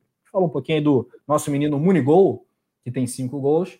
A gente vai falar do patrocínio? Vai. Mas antes os relacionados. Porque a gente segura a audiência aqui, mano. Poeta Túlio. Porra, tá pensando o quê? A gente vai falar do patrocínio da Van. Mas a produção esqueceu dos relacionados, então tá aí na tela. Bruno Henrique, Bruno Viana, De Arrascaeta, Diego, Everton, Felipe, Luiz, Gabigol, Gabriel Batista, Gustavo Henrique, Hugo e Hugo Moura. Isla, João Fernando, goleiro, João Gomes, Léo Pereira, Mateuzinho, Max, que jogou de volante no último jogo, uma baita improvisação. É, Noga, Pedro, Ramon, lateral esquerdo, Rodrigo Muniz, Vitinho, Ilharão. Esses são jogadores à disposição do Rogério Ceni. Alô aqui pro Alisson Silva, para Carla Jesus, para Marcelo Martins, a galera toda. Agora sim, chegou a hora, vamos falar do novo patrocínio do Mengão. Eu quero que você anuncie aí, fale como é que o Flamengo trator da negociação, abra um pouquinho o jogo sobre essa parceria nova entre Flamengo e a grande empresa, super lucrativa, né? a Avan, a catarinense Avan, foi inclusive saudada com muito carinho pelo Felipe Luiz, que também é catarinense. Fala aí, Tulhão. É isso aí, né? Hoje, né, pegando todo mundo de surpresa, porque não rolou aquelas especulações antes, né? O Flamengo fechou, vou explicar depois, mas fechou aí, né? Anunciou o acordo com a Avan para ocupar o espaço das mangas, né? Que, tá, que estavam. É, era mais um dos espaços vagos do, do Manto Sagrado. E esse valor aí, até o final do ano, pode render até aí, ó, uniforme de futebol profissional até dezembro de 2021 até 8 milhões de reais, né? Tem algumas metas ali, é, é, algumas questões que precisam ser é, batidas, né, para que chegue nesse, nesse valor. E esse, esse, esse patrocínio, né, na verdade, essa, essa parceria gerou uma enorme polêmica nas redes sociais, né? Mas destacando aí o aspecto de que o Flamengo, né, a gente chegou a falar isso aqui, né, de que o Flamengo estava com quatro, quatro espaços vagos no uniforme, que era um problema, muitas críticas ao marketing. Então, de certa forma, o marketing do Flamengo vem trabalhando bem, depois de fechar com a Moz é, para o Meião, né? depois fechou com o Mercado Livre né? para aqui para as costas, e agora também consegue mais um espaço que é a Van, é, em pouco espaço, né? pouco espaço de tempo. Então, assim, a gente deve considerar o seguinte: são 8 milhões por sete meses de exposição, né? Assim, é uma grana considerável. E aí tem até os valores aí do, dos acordos para o uniforme, né? Que a produção está colocando aí. E aí entrou nessa questão política, Rafa, porque o dono da van, que o pessoal chama de velho da van, que é o Luciano Hang, uhum. ele é muito próximo né, do governo Bolsonaro e é um cara, além de ser não só ser próximo, mas é um cara que se coloca muito nas redes sociais e também ele dá opiniões, é, como é que eu vou dizer, é, opiniões apoiando o governo, inclusive da maneira com que o governo tem lidado com a questão da pandemia, né? Então isso virou um grande debate. Eu vou dar minha opinião sobre isso é, de uma forma bem racional, né? É, eu vi assim opiniões de todos os lados sobre, sobre essa questão do, do patrocínio. Claro que o Flamengo né? A gente sabe, a gente acompanhou na pele como que foi difícil para o Flamengo recuperar a sua, a sua, a sua imagem, né? a sua credibilidade no mercado. Né? Hoje, quando uma empresa vai negociar com qualquer é, outra empresa, né? O Flamengo hoje, né, apesar de não ser é, formalmente falando, mas é uma empresa, você vai lá, você, você quando você vai comprar um carro, você vai ver, cara, se aquele carro tem multa, se não tem, como é que tá a situação. Você vai comprar uma casa, você vai você vai pesquisar se tem alguma situação. Então, assim, isso é, você vai ver a reputação, você vai ver como é que é a imagem dessa empresa, como que ela pode agregar a sua marca. E o Flamengo hoje é um grande, é, tem a sua imagem de forma muito positiva, né, esportivamente falando. E um dos argumentos assim, do pessoal que foi o contrário é, a esse patrocínio é a associação que o Flamengo faz hoje ao atual governo, por ele estar hoje, vamos dizer assim, desgastado e, e cada vez mais com uma reprovação popular, como mostram nas pesquisas. E aí eu entro na primeira questão: negócios são negócios, é, o Flamengo precisa dessa grana, e se não tinha uma outra opção, é claro que o Flamengo não vai, não vai deixar passar. Eu nem vejo problema nisso. A questão da associação, da direção da, do Flamengo, porque isso se confunde, porque as pessoas que estão lá elas estão representando o Flamengo. Elas não são o Flamengo, elas estão representando o Flamengo. Eles passam, né? Por isso que eu estava até falando hoje com uma amiga. Ela, Pô, isso aí, eu falei, cara, eu acho que é, a gente já viu tantas coisas. Eu estou até com a camisa aqui que a gente era, era patrocinado por uma estatal, que era a Lubrax, Petrobras, e a gente viu depois como é que né, teve aquela história do, do petrolão e aquela situação toda. E, e, de certa forma, galera, a grande verdade é o seguinte: o Flamengo já tinha associado a a sua a sua imagem ao governo. A gente teve recentemente o presidente da República indo a um treino do Flamengo, né, sem máscara e tal. E agora o Flamengo fecha esse patrocínio. E, e, e agora vou botar aqui em tom de piada, mas é meio que isso. Se antes fazia de graça, agora pelo menos está sendo pago, né? E se tivesse uma outra opção, eu, Túlio Rodrigues, preferiria uma outra opção, tá? Eu acho que a maneira de você minimizar esse tipo de questão, né? Hoje o debate é, praticamente ficou fora. A gente poderia estar debatendo, por exemplo, nas redes sociais, a qualidade do marketing do Flamengo. Como eu falei, em tão pouco tempo, o marketing conseguiu já ocupar três espaços, espaços do uniforme. Agora falta só o calção e parece que já tem empresas.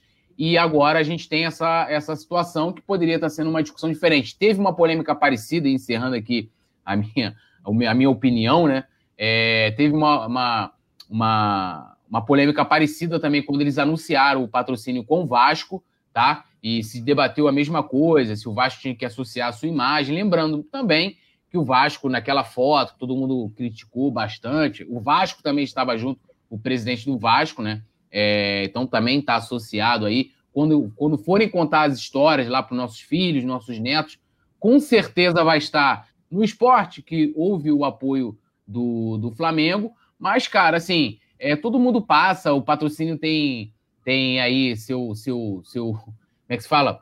Sua, sua, sua data para se acabar e isso tudo vai passar e o Flamengo fica, a gente não deixa de ser torcedor e eu vou olhar pelo lado positivo, que é a questão da grana que vai entrar no Flamengo nesse momento complicado e de certa forma eu parabenizo o marketing do Flamengo e eu espero agora também que se minimize né, entre as duas partes aí essas questões que entram fora do esporte. Agora, só para complementar, de fato, é que esse patrocínio ainda precisa passar pelo Conselho Deliberativo, e aqui, como, como conselheiro do clube, é, fica aqui o meu repúdio, né? Porque é, no estatuto do clube se pede, né? É, um dos grandes, é, como é que eu vou dizer, é, sigilo, né? Das informações do Flamengo, e aí o próprio clube divulga antes. Com o Mercado Livre, eles fizeram uma, vamos dizer assim, tiveram uma malandragem. O Mercado Livre e o Flamengo uhum. fecharam um, um, contrato de um mês, né, pontual, vamos dizer assim, para que eles anunciassem, né, esse,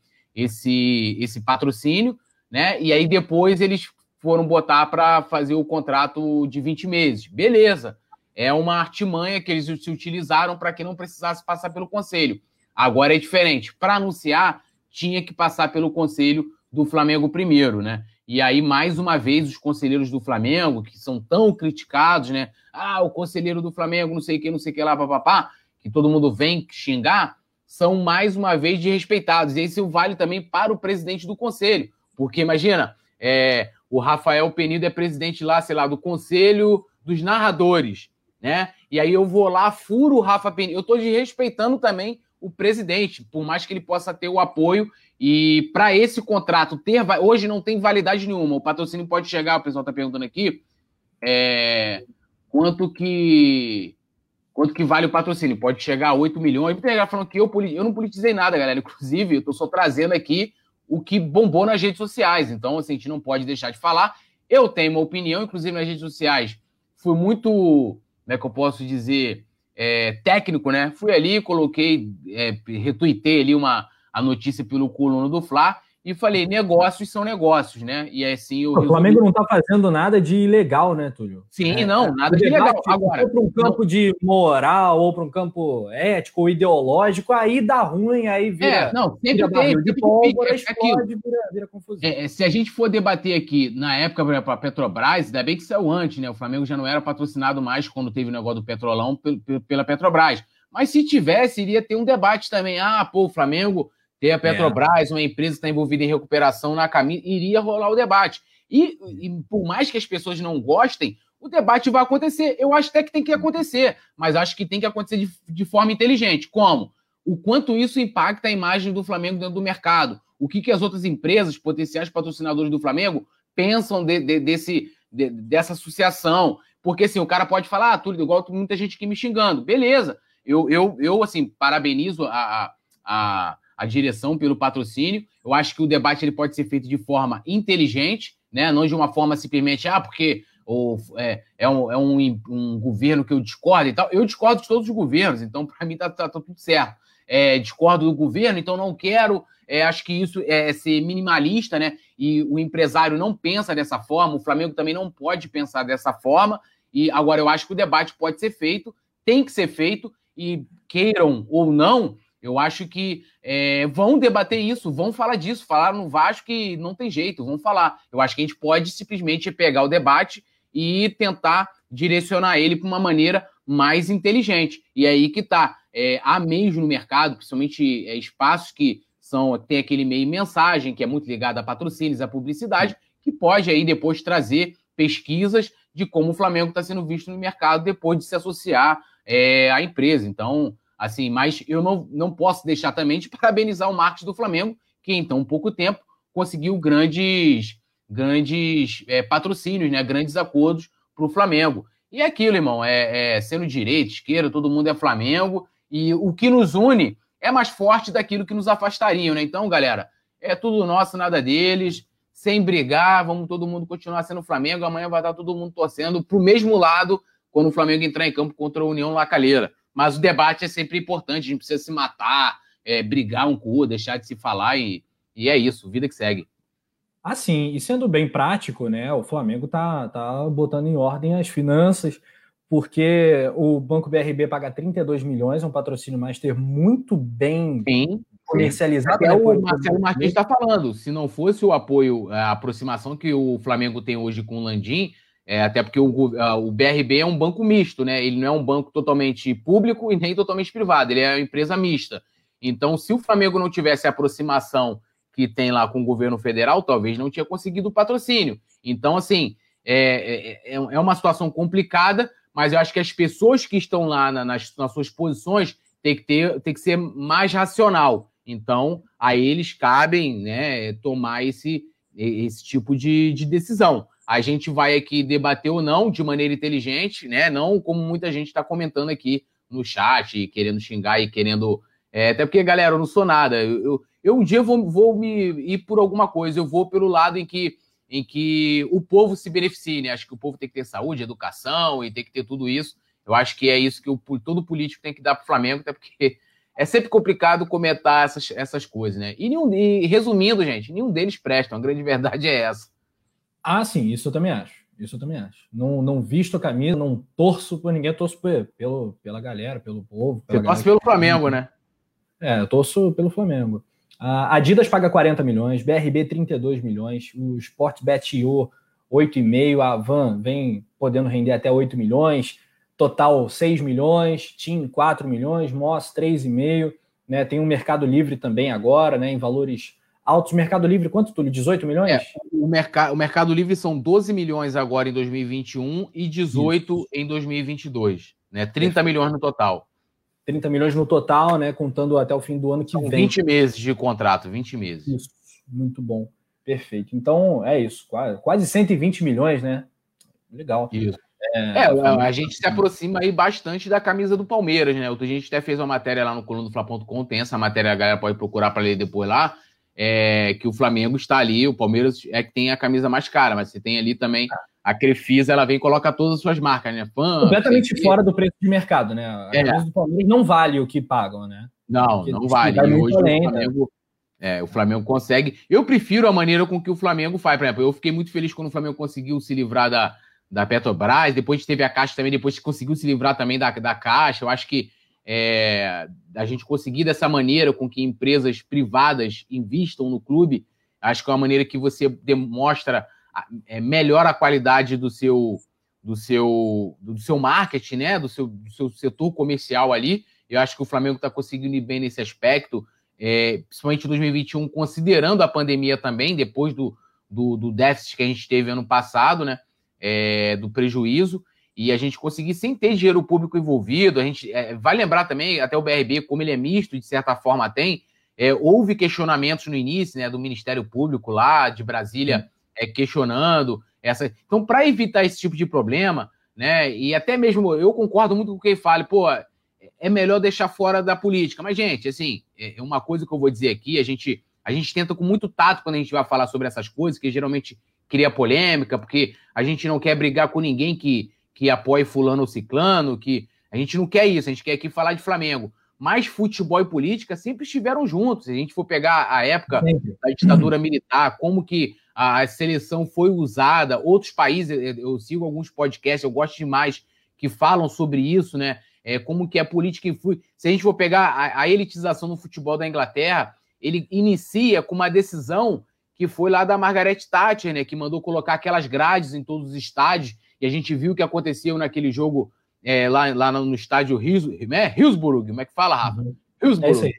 É, é que teve aquele acidente, por quê? Porque a mulher é, era, ela foi boa lá para os caras, tem gente que faz análises positivas, mas ela foi, era uma mulher que era, né, meu irmão, era tirana na parada, né? Então, ela mandou, o pessoal era tratado como lixo, teve uma superlotação, começou daí. Eles foram reformar os estádios, aquilo foi proibido, você começa a... Então, assim, a política sempre está envolvida, mas a gente pode debater de forma inteligente. Acho que isso é sempre importante falar, né? Quando tem Túlio, sempre, é, Túlio tem polêmico. Eu acho que o assunto é polêmico, sim, mas eu acho que a gente pode é, discutir de forma. Se fosse a CUT, eu acho totalmente errado, porque a CUT, o Edson Vieira, a CUT não é uma. Ela, de certa forma, ela não é uma empresa privada, ela não entra na questão da van.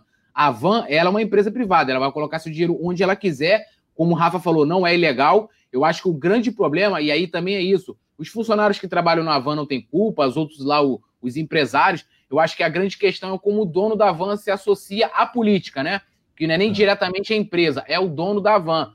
E, então, assim, cara, eu acho que se fosse a CUT seria errado, porque assim, a CUT tem nada a ver com isso aí que você está falando. Acho que é, seria errado. Acho que a van é uma empresa privada, tá? É, como o Rafa falou, não tem nada de legal. O debate é outro. O debate é a associação que a empresa tem, que o dono da empresa tem com o atual governo e que esse atual governo tem com o Flamengo. Esse é o debate. A gente pode debater isso de forma inteligente? Pode, assim como a gente pode debater na época que o Marco, Mar, Márcio Braga era presidente, estou aqui com a camisa, ó. Lubrax estatal, se isso era bom para o Flamengo também na época. E a gente pode fazer de forma inteligente. Agora, Sim, cada um eu, eu, cara, eu que sou um cara moderado, né, Túlio? Eu, eu acho o seguinte: seria preferível se o Flamengo não tivesse patrocínio de uma estatal, como você lembrou o caso da, da, da Lubrax, se o Flamengo não tivesse é, essas parcerias que tem essa questão ideológica muito é, forte e tal. Mas é um dinheiro no momento de aperto, e então parabéns ao marketing do Flamengo pela grana que vai entrar e vai ser muito Sim. Sim, Sendo que... bem pragmático, o resumo da ópera, para mim é, é eu, eu, acho eu, que, eu entendo, e acho que, eu é acho que tem que ser isso, cara. Eu acho que o cara que tá lá, eu, eu assim, eu, eu, não, eu não peguei os bastidores da, da negociação, né? O, o, a Van já tinha se aproximado, a Van já patrocinava o Atlético Paranaense, mas que é lá, de, lá da cidade deles, né? De, de, lá de Santa Catarina, de onde é a loja e tal, do mesmo estado é, eles investiram no Vasco, naturalmente que eles também, aliás, eles patrocinam também outros times que eu já vi. Então, assim, naturalmente que eles vão pegar, assim como a Caixa. A Caixa em 2013, né, patrocinou várias equipes, né, e você tinha um outro governo que tinha problemas de corrupção. Então, assim, quanto aquilo foi bom você ter um banco estatal estampado na camisa com um governo todo encralacado em, em, em debate de corrupção. Então, assim, a gente poderia fazer esse debate na época? Poderia, mas aí a gente entra nessa mesma situação. Na época, o Flamengo vivia um momento de. O de... era muito maior e o patrocínio era muito, muito bom. Muito mais. Hoje, o Flamengo poderia muito bem falar assim: olha, não quero esse patrocínio aí da, da Van. Do que o Flamengo chegar lá naquela época e falar assim: olha, não quero o patrocínio da, da Caixa, que pagava, sei lá, 20 e poucos milhões na época, 23, 25 milhões, e o Flamengo iniciando sua reestruturação. Mas a gente poderia levantar esse debate? Claro que poderia. Assim, o, o que a, a, gente, acho que, cara, assim, Rafa, é, até mudando assim, é, eu, eu, não penso igual o Rafa em tudo. Assim, a gente deve ter coisa que a gente discorda, com certeza. Com a gente, certeza, é, claro. e, e, eu não preciso brigar nem matar o Rafa é, é, por causa disso. Agora, cada um, irmão, leva do jeito do jeito que quiser as coisas. Acho que cada um segue sua vida da maneira que quiser também. E eu prefiro também, como Rafa, é, eu tenho minha opinião sobre as coisas, mas eu estou sempre aberto a ouvir opiniões contrárias, a ouvir o outro lado. Pra... E se eu tiver que mudar de opinião também, eu vou mudar de opinião também, não tem problema. Quantas vezes, eh, quantas vezes eu xinguei o Rogério Senna Michael, a gente já chegou aqui, brigou com o Michael. Uhum. E chegar aqui depois elogiar, chamar de Rogério. Não tem problema. Assim como ele no futebol, assim eu faço na minha vida também. Não tem, não tenho, não tenho problema nenhum com isso. Acho importante discutir. Quem quiser discutir no bom sentido, né? Quem quiser debater, que debate. E dá bem aí, vai entrar essa grana no Flamengo, então sendo pragmático, né? E vida que segue, né? Vambora. É isso aí, o David Antônio está falando. Ainda bem que eu não gosto de política, fico só vendo a discussão da galera. Tem, tem gente que pegando mais pesado, enfim, com um discurso um pouquinho mais extremado, mas também cada um tem direito a ter sua opinião. Bom, vamos voltar a falar então de futebol, porque afinal de contas você vê aqui no, no título, inclusive, desse vídeo, esse aqui é o resenha pré-jogo, né? Pré-Lacalera é. e Flamengo, mas era impossível a gente não perder aqui esse. Perder não, né? Trocar essa ideia durante esse tempo uh, ah, para falar do novo patrocínio do Flamengo, que pode render 8 milhões, como o Túlio destacou.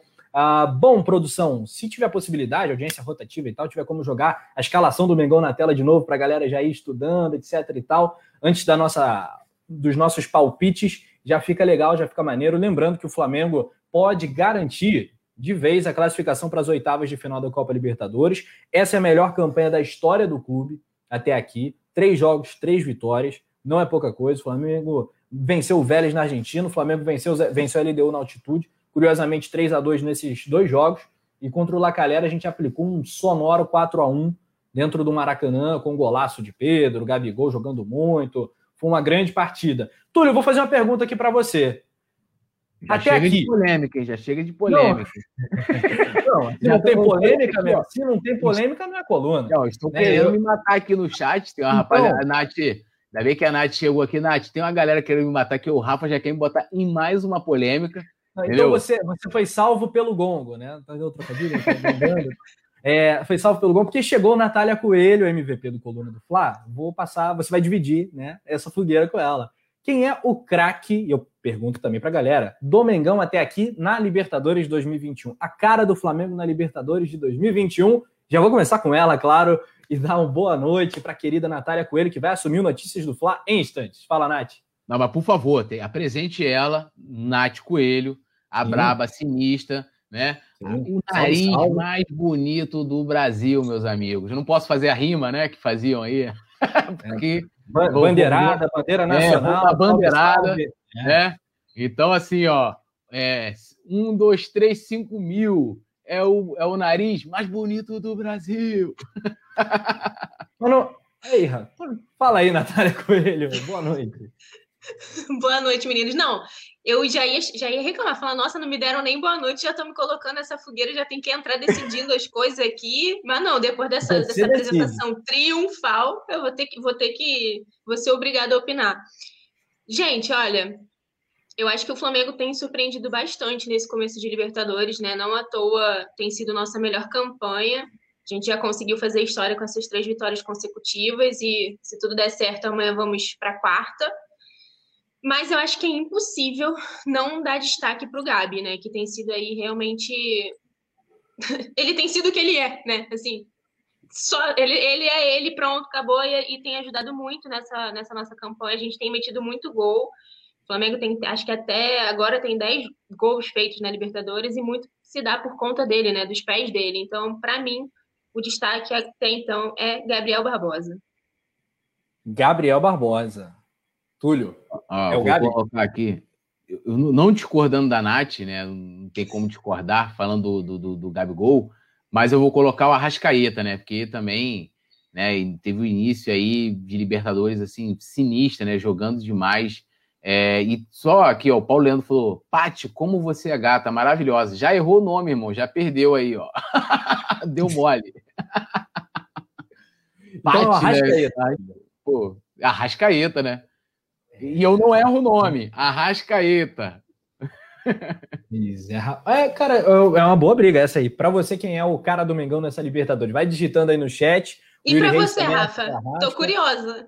É, Pô, então, o Rafa, ele sempre, ele sempre sai pela assim, o, Eu acho até que o, o gol do Pedro foi o gol mais bonito, mas assim, eu penso nessa campanha da Libertadores, eu lembro imediatamente daquele gol do Arrasca contra o Vélez, que ele dá aquela patada de canhota. Então eu acho que o Arrascaeta foi o cara que mais jogou bola até aqui na Libertadores. Mas o Gabi é o Gabi, né, cara? O Gabi tá, tá, passou o Zico, virou. Como personagem, é claro que o, o Gabigol é um personagem mais rico, mas a gente falou muito dos 63 quilos de Alcatra limpinha, o Arrascaeta sendo craque, o brabo do jogo algumas vezes. Nessa eu acho que eu, eu iria de Arrascaeta. É, mas tá dando, tá, tá equilibrado aqui. O Mário Malagoli Rafa, botou. O Rafa é tão gentil que ele não quis discordar de você. Então ele não queria trazer uma opinião divergente. Aí ele ia é passar eu, é eu, eu, não queria, eu não queria concordar com você, mas eu tive que tá Isso é mentira, entendeu? porque ele concorda comigo na maioria das coisas, entendeu? Então, assim, isso é mentira dele, tá fazendo cena. Mas ó, o Vicente Flá falou o seguinte aqui: errar o nome da Morena é imperdoável. É imperdoável. Do Moreno também, né? Pô, Chega também, lá, né, cara? O cara se Dá chama um Fernando aí tu chama de João, fica um negócio complicado, né? Pois é, cara. Aqui, ó, o Mário Malagoli gostou da foto do Ceni empolgado. O Super Eagle tá falando, Diego Ribas viu ele nos bastidores, o capitão é brabo. Pois é, falar em capitão brabo, o Gabigol também se mostrou um capitão brabo, né, contra o Volta. É brabo. brabo mesmo. né? Ah, o Paulo Isidoro, Nath, melhor comentarista da Libertadores. Olha só, Natália Coelho, que faz, hein? Que isso, ah, hein? Moral. Vivendo um grande momento. É, vive grande fase, realmente. Aurora Isolina, Gabigol e Arrascaeta são os brabos do Mengão. Já temos os palpites, produção? Não, e a galera tá pedindo aqui, ó, você viu, ó, ninguém hum. chegou aqui e falou assim, Túlio, qual é seu Instagram? Não sei, Rafa Penido, seu Instagram. Natália Coelho, qual é seu Instagram? Está ali, o que não pegou arroba, o outro que deu mole, Nath, aí, ó, o cara não tá ligado ali, arroba Coelho Natália, underline. Tá dando mole, irmão. Tá dando mole. Ih, rapaz, olha a arte de palpites, olha a Natália ali. Tem o, que isso? Nossa. A produção que? do nosso querido Leandro arrebenta, né? Inclusive, o Natália, Opa, olha ele aí, olha ele aí. Errou também. Ele errou também agora. Aí, apareceu. Pedi para a central de figurinhas já proporcionar essa figurinha para nós, né? Lá para o grupo depois, a treta vai ser lá no grupo de membros. Então, a treta vai ser lá no grupo de membros. Já, eu vou usar para tudo que tiver de polêmica, eu vou botar essa figurinha, dessa imagem da Nath aí. Não, tem que botar aquela camisa, né? Que Deus perdoe as pessoas ruins e a, principalmente a produção do Coluna do Fla, né? Que é o pior de todos. Eu não vou Mas nem vamos... falar nada para não levar um vapo. Pois é, não. Tá quieta. Ainda tem todo notícias do Flá pela frente, impressionante. Ô, Natália, seu palpite para La Calera, time do Valdívia, time chileno, gramado sintético contra o Mengão. Eu, eu amo o quanto vocês realmente gostam de me ferrar. Nossa. Gente, eu vou muito otimista, assim, com doses e requintes de oba-oba. Eu vou meter um 3 a 1 porque eu estou muito confiante para esse jogo, mas vou dar umzinho para a gente. Nossa defesa ali, né? Está um pouco inconsistente ainda. Vou meter um 3 a 1 mas com requinte de oba-oba, porque realmente, é, apesar da, do Brasileirão eles terem o costume já de jogar no, no gramado sintético, né? Por conta do, do Atlético aqui, eu acho que isso vai fazer diferença jogando fora de casa, né? Em circunstâncias completamente diferentes, mas ainda mantém a confiança na vitória. Não acho que seja boba, não, Nath. É um ótimo placar, por sinal. É, e muita gente está contigo aqui, ó. O Paulo Isandro, o Rodrigo Otávio, que é membro do clube do canal. O Zamparetti, ele acha que vai ser 3 a 0 mas não vai ter gol. É, 5 a 2 para o João Pedro. O Iranildo tá botando aqui 2 a 0 bom placar também, né? É, e ele que é de Natal, o Iranildo. Túlio, seu placar. Vamos lá, antes de ler aqui, ó, o Yuri Reis, que é membro aqui do, do, do, do, Clube do Coluna, a galera que quiser se tornar membro aqui do Clube do Coluna, tem um, um link fixado aí no chat e tem um botãozinho do lado de esquerdo, seja membro, cola lá no nosso grupo. Ele falou, a treta já tá rolando há muito tempo no grupo. Então, assim, eu, ó, minha opinião é a mesma da Alzira e do Marcelo Martins, do Vicente Flá, não confio, não sei o que, que ele anda falando lá, ele é, ele é polêmico. Então, ó, e o Vicente Flá também falou que o cheirinho do Flamengo acabou por causa do nariz da Nath.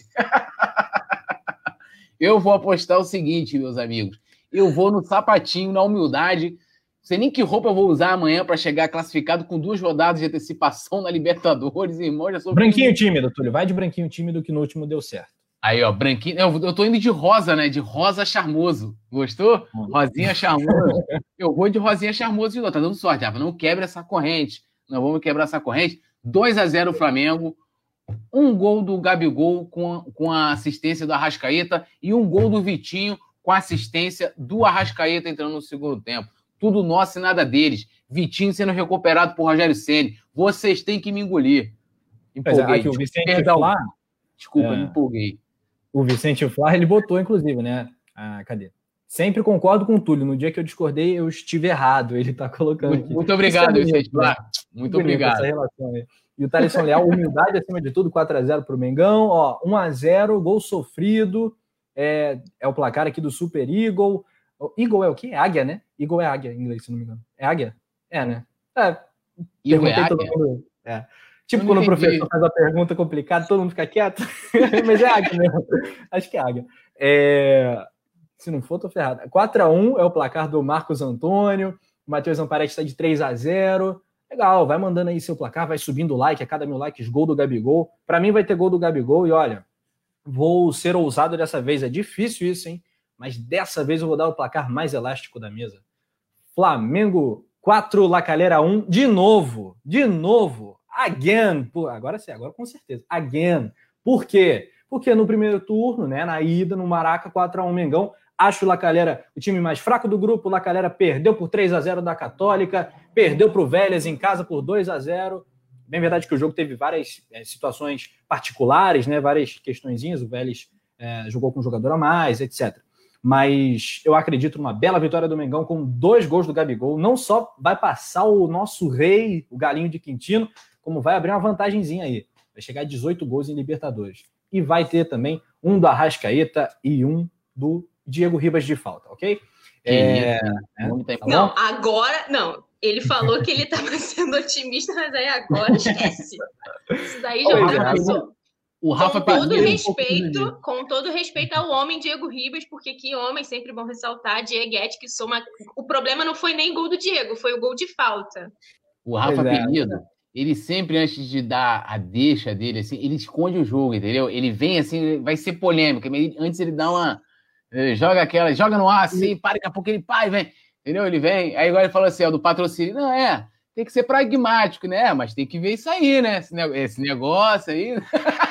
Pô, bobo, pô, respeita. Jogador de xadrez, pequenininho jogava xadrez. Eu aqui, a galera querendo me matar. Eu estou é. até preocupado. Aí o que, que eu vou fazer agora? Só andarei na rua de máscara, meu amigo, para ninguém me reconhecer.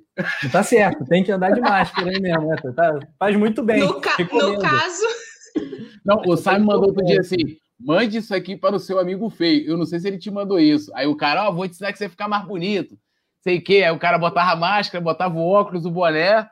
Aí eu falei assim: ah, mas eu já faço isso aí, né, irmão? Tipo, tá tranquilo. tá tudo certo. Muito bom, Túlio. Aqui, galera comentando, o Mário Malagori falando Túlio Vagalume. Realmente, o Túlio tá piscando aqui na minha. Desde o início do programa, mais de uma hora e meia aqui com o cara piscando, tá dando dor de cabeça já. É, isso Aurora... é porque eu botei aquela camisa abóbora, né? Aquela laranja, que aí fica a camisa toda assim, ó. É. Falar em camisa, sacanagem. Eu gosto de usar camisa rosa no jogo também, mas como o Túlio só vai com a camisa rosa, aí a gente combina para não, não ficar é diferente. Porque na Libertadores tá dando sorte, então não vamos é. quebrar o raio da corrente, meu irmão. Ó, o bagulho, a melhor campanha, né, no caso na fase de grupos da Libertadores, da história do Flamengo. A gente nunca iniciou dessa forma, então, Rafa Penido, vamos manter isso aí. É isso aí, vamos manter isso aí. O Aurora Isolina, o Alisson Silva. Ai, ai, o Alisson Silva acreditando no 5 a 0 Luiz Gomes também está na área falando que. Ih, jogou aqui polêmica sobre patrocínio. Ele falou: essa, essa é para a galera que está reclamando do patrocínio, é só patrocinar o Flamengo, pronto, o problema está resolvido. Complicado, né, cara? Bicho é complicado. É, é, inclusive, tem vários grupos políticos do Flamengo soltando nota e tal. Acho que Durante notícias, a Nath pode repercutir isso também, vai falar de ah, isso, isso é uma, uma, uma, uma questão aqui, ah, zoeira, né? Se tivesse hum. dinheiro, ia botar lá essa grana no Flamengo e ia escrever, botar assim, ó, aqui Tudo na, na banda. Tudo nosso e nada deles, meu irmão. Não, se fosse você, não, agora vamos pensar no, no, na situação do marketing, né, Você bota numa manga tudo nosso, na outra você bota nada deles. Aí vai ficar melhor é, ainda. É, boa, já está contratado como meu meu vice-presidente. Meu vice-presidente de marketing. Quando eu for presidente do Flamengo, quando eu for presidente do Flamengo, você vai ser meu vice de marketing. Alô, VP do Mengão, é Gustavo, Gustavo, Oliveira, né? Gustavo Oliveira. Gustavo Oliveira. É. depois, Não, mas olha só, Túlio, para ficar justo, Rafa é vice de marketing e de comunicação, mas Não, assim. Isso é claro, isso é claro. E aí, e o que, que vai acontecer? O Coluna do Fla, eu vou dar todas as aberturas o Coluna do Fla, vai entrevistar jogador, vai entrar no CT, eu vou proibir todo mundo o restante vão ter que passar pano para mim. Vou logo avisando, Simon Ledo. Não, sei o que, aquele bagulho. Notícia negativa não tem, dos meus atletas também não. Entendeu? Todo mundo comigo. Tudo nosso e nada deles. Só entra meu amigo, só pode. Não, é. só meus amigos, não. É, é só notícia boa. É, é notícia aí. ruim, fica brigado, né? É, ainda, vou, ainda vou ganhar a eleição com aquele discurso. Acabou a mamata, entendeu? Chapa rosa. Entrar, é, chapa rosa, mas quando entrar, vamos nos lambuzar da mamata. Porque você precisa, irmão, sempre tem alguém mamando. Então, assim, isso é um assunto que não tem que se debater. Porque sempre vai se é. beneficiar os amigos. É, mas tá certo. Você não vai beneficiar os inimigos, né? É isso aí. Eu acho que os caras estão tudo certo mesmo. Eu, eu vou fazer igual. Aí, o Vicente Flá quer ser contratado. Eu Tem vou vaga, pensar, Vicente Flá, Vicente Flá vai ser, vai ser a galera, vai, vai cuidar do, do meu gabinete do ódio. o Sérgio Moreira tá falando: sobe o like, vamos nação. Mil likes, é isso aí. Cada mil likes, ó. Gol do homem. Já falei que vai ter dois do Gabigol. Então pode escrever aí. Dois mil likes hoje, dois do Gabigol. Hein? É a garantia. A, a produção também está interagindo com a rapaziada, falando que o Vicente Flávio vai ser o massagista do Renê, né? Bacana. a boa função. O Jaime Euripes está aqui. Jaime Euripes Nazário, direto de Goiás, 4x1 para o Flamengo. Vai, Mengão, tamo junto, meu parceiro. É, o Paulo Leandro está falando, amanhã eu vou colocar minha camisa de 83 da pênalti. Vai tá bem trajado, parceiro. Vai ser uma boa. Bota assim. E, Túlio, vamos. A gente vai ter que sair do vídeo, mas a gente continua aqui no chat e ouvindo Nath Coelho, certo?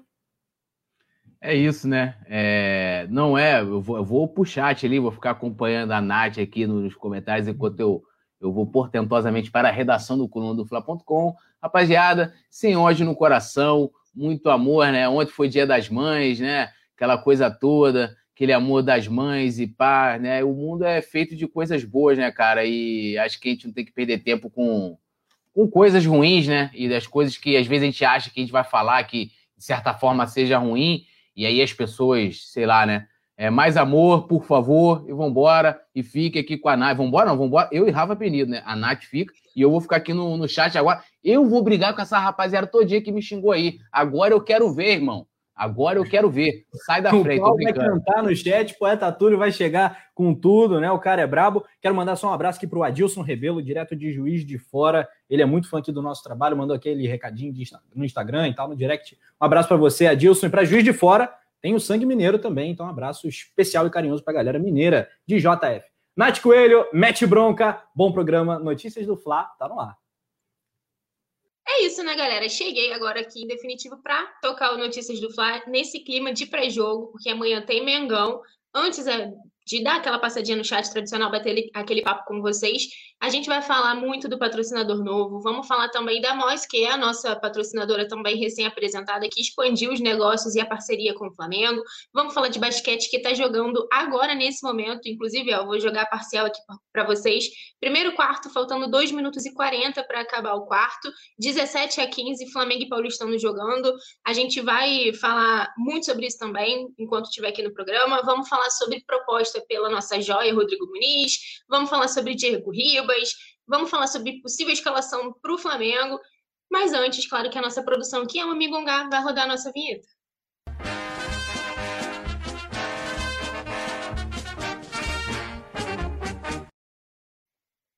Voltei. Voltei antes, gente. Eu vou abrir aqui logo para a gente começar a debater falando da CBF, né? Porque a gente sabe que Lógico que a Confederação Brasileira de Futebol está de olho nas eliminatórias da Copa do Mundo de 2022 e, por isso, definiu a data de convocação para né, a competição. E o Flamengo pode perder jogadores, como tem acontecido nas últimas convocações do Tite. Nessa segunda-feira, a entidade revelou que a data para a nova convocação do Tite vai ser no dia 14 de maio, né? ou seja, ainda nesta semana. Então, a gente vai viver na expectativa de saber quais atletas serão né, os escolhidos do Tite. Lembrando que dia 14 é sexta-feira, então na sexta a gente vai saber o quanto o Flamengo vai ser impactado com essa convocação da CBF. E aí a gente relembra que recentemente, né, é, o Gerson chegou a ser convocado, acabou que por conta de alguns problemas não, não, não jogou. O Pedro foi convocado recentemente, voltou até lesionado. O Rodrigo Caio, a gente nem precisa falar, né? Também voltou e ficou um tempinho ausente. E o que, que acontece? O Flamengo ele é um dos times que, ultimamente, né, por conta da sua força e de tudo que tem conquistando em campo, é, é um dos times que mais, mais tem sofrido no Brasil é, com essas convocações. Então, a gente já, já chegou a perder o Gabigol, Everton Ribeiro, é, o Rodrigo Caio, o Pedro, como eu mencionei. Então, a gente vai ficar de olho, né, de quais atletas a gente vai perder, e eu vou destacar aqui o que acontece. A gente sempre bom lembrar que o calendário do futebol brasileiro não para né, nas datas FIFA. Então, isso com certeza impacta o Flamengo de alguma forma, porque a gente perde esses jogadores que são convocados e ainda temos as convocações tanto da seleção uruguaia quanto da chilena, né, que também convocam nossos atletas. O Uruguai sempre tira o Arrascaeta, que é um jogador que faz muita diferença no nosso time e faz muita falta também, né? E o Chile geralmente convoca o Maurício Isla que aí a gente já consegue resolver um pouco melhor a situação, né? Temos o Mateuzinho vindo numa boa fase aí, consegue ser um bom reserva. Não sei se até lá a gente já vai ter o Rodinei também à disposição, vamos ver também como vai ficar essa situação, mas quero saber de vocês, porque lógico que qualquer jogador que a gente perca é muito ruim, a CBF sempre atrapalha essa, essa questão de de tirar os nossos jogadores, ó, o Rafa Penido falou que não pode chamar o R7, o Everton Ribeiro, né, R7, para a seleção anti-Zica. O Alisson pedindo aqui para ler o comentário dele, um beijo. É, falou que só falta eu pintar o cabelo, porque a Letícia e a Paulinha estão louras, mas eu sigo aqui representando o time das Morenas.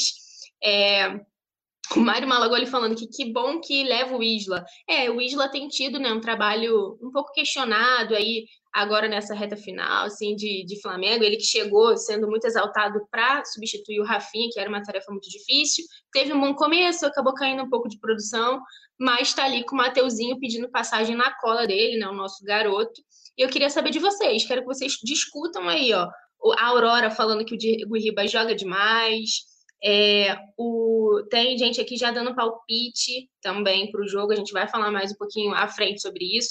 Mas já que falaram no Diego Ribas, né, nosso grande capitão camisa 10, ele avaliou a possibilidade de encerrar a carreira no Flamengo. Então a gente vê, né, eu como disse aqui quando os meninos ainda estavam no resenha, comentei que sou Dieguete assumida, o Diego, que tem 36 anos, né? A gente vê que apesar dele estar tá vivendo um grande momento, acho que desde que ele chegou no Flamengo, para mim é uma das melhores fases dele, assim, como atleta, mesmo no auge, né, dos 36 anos, como eu costumo brincar.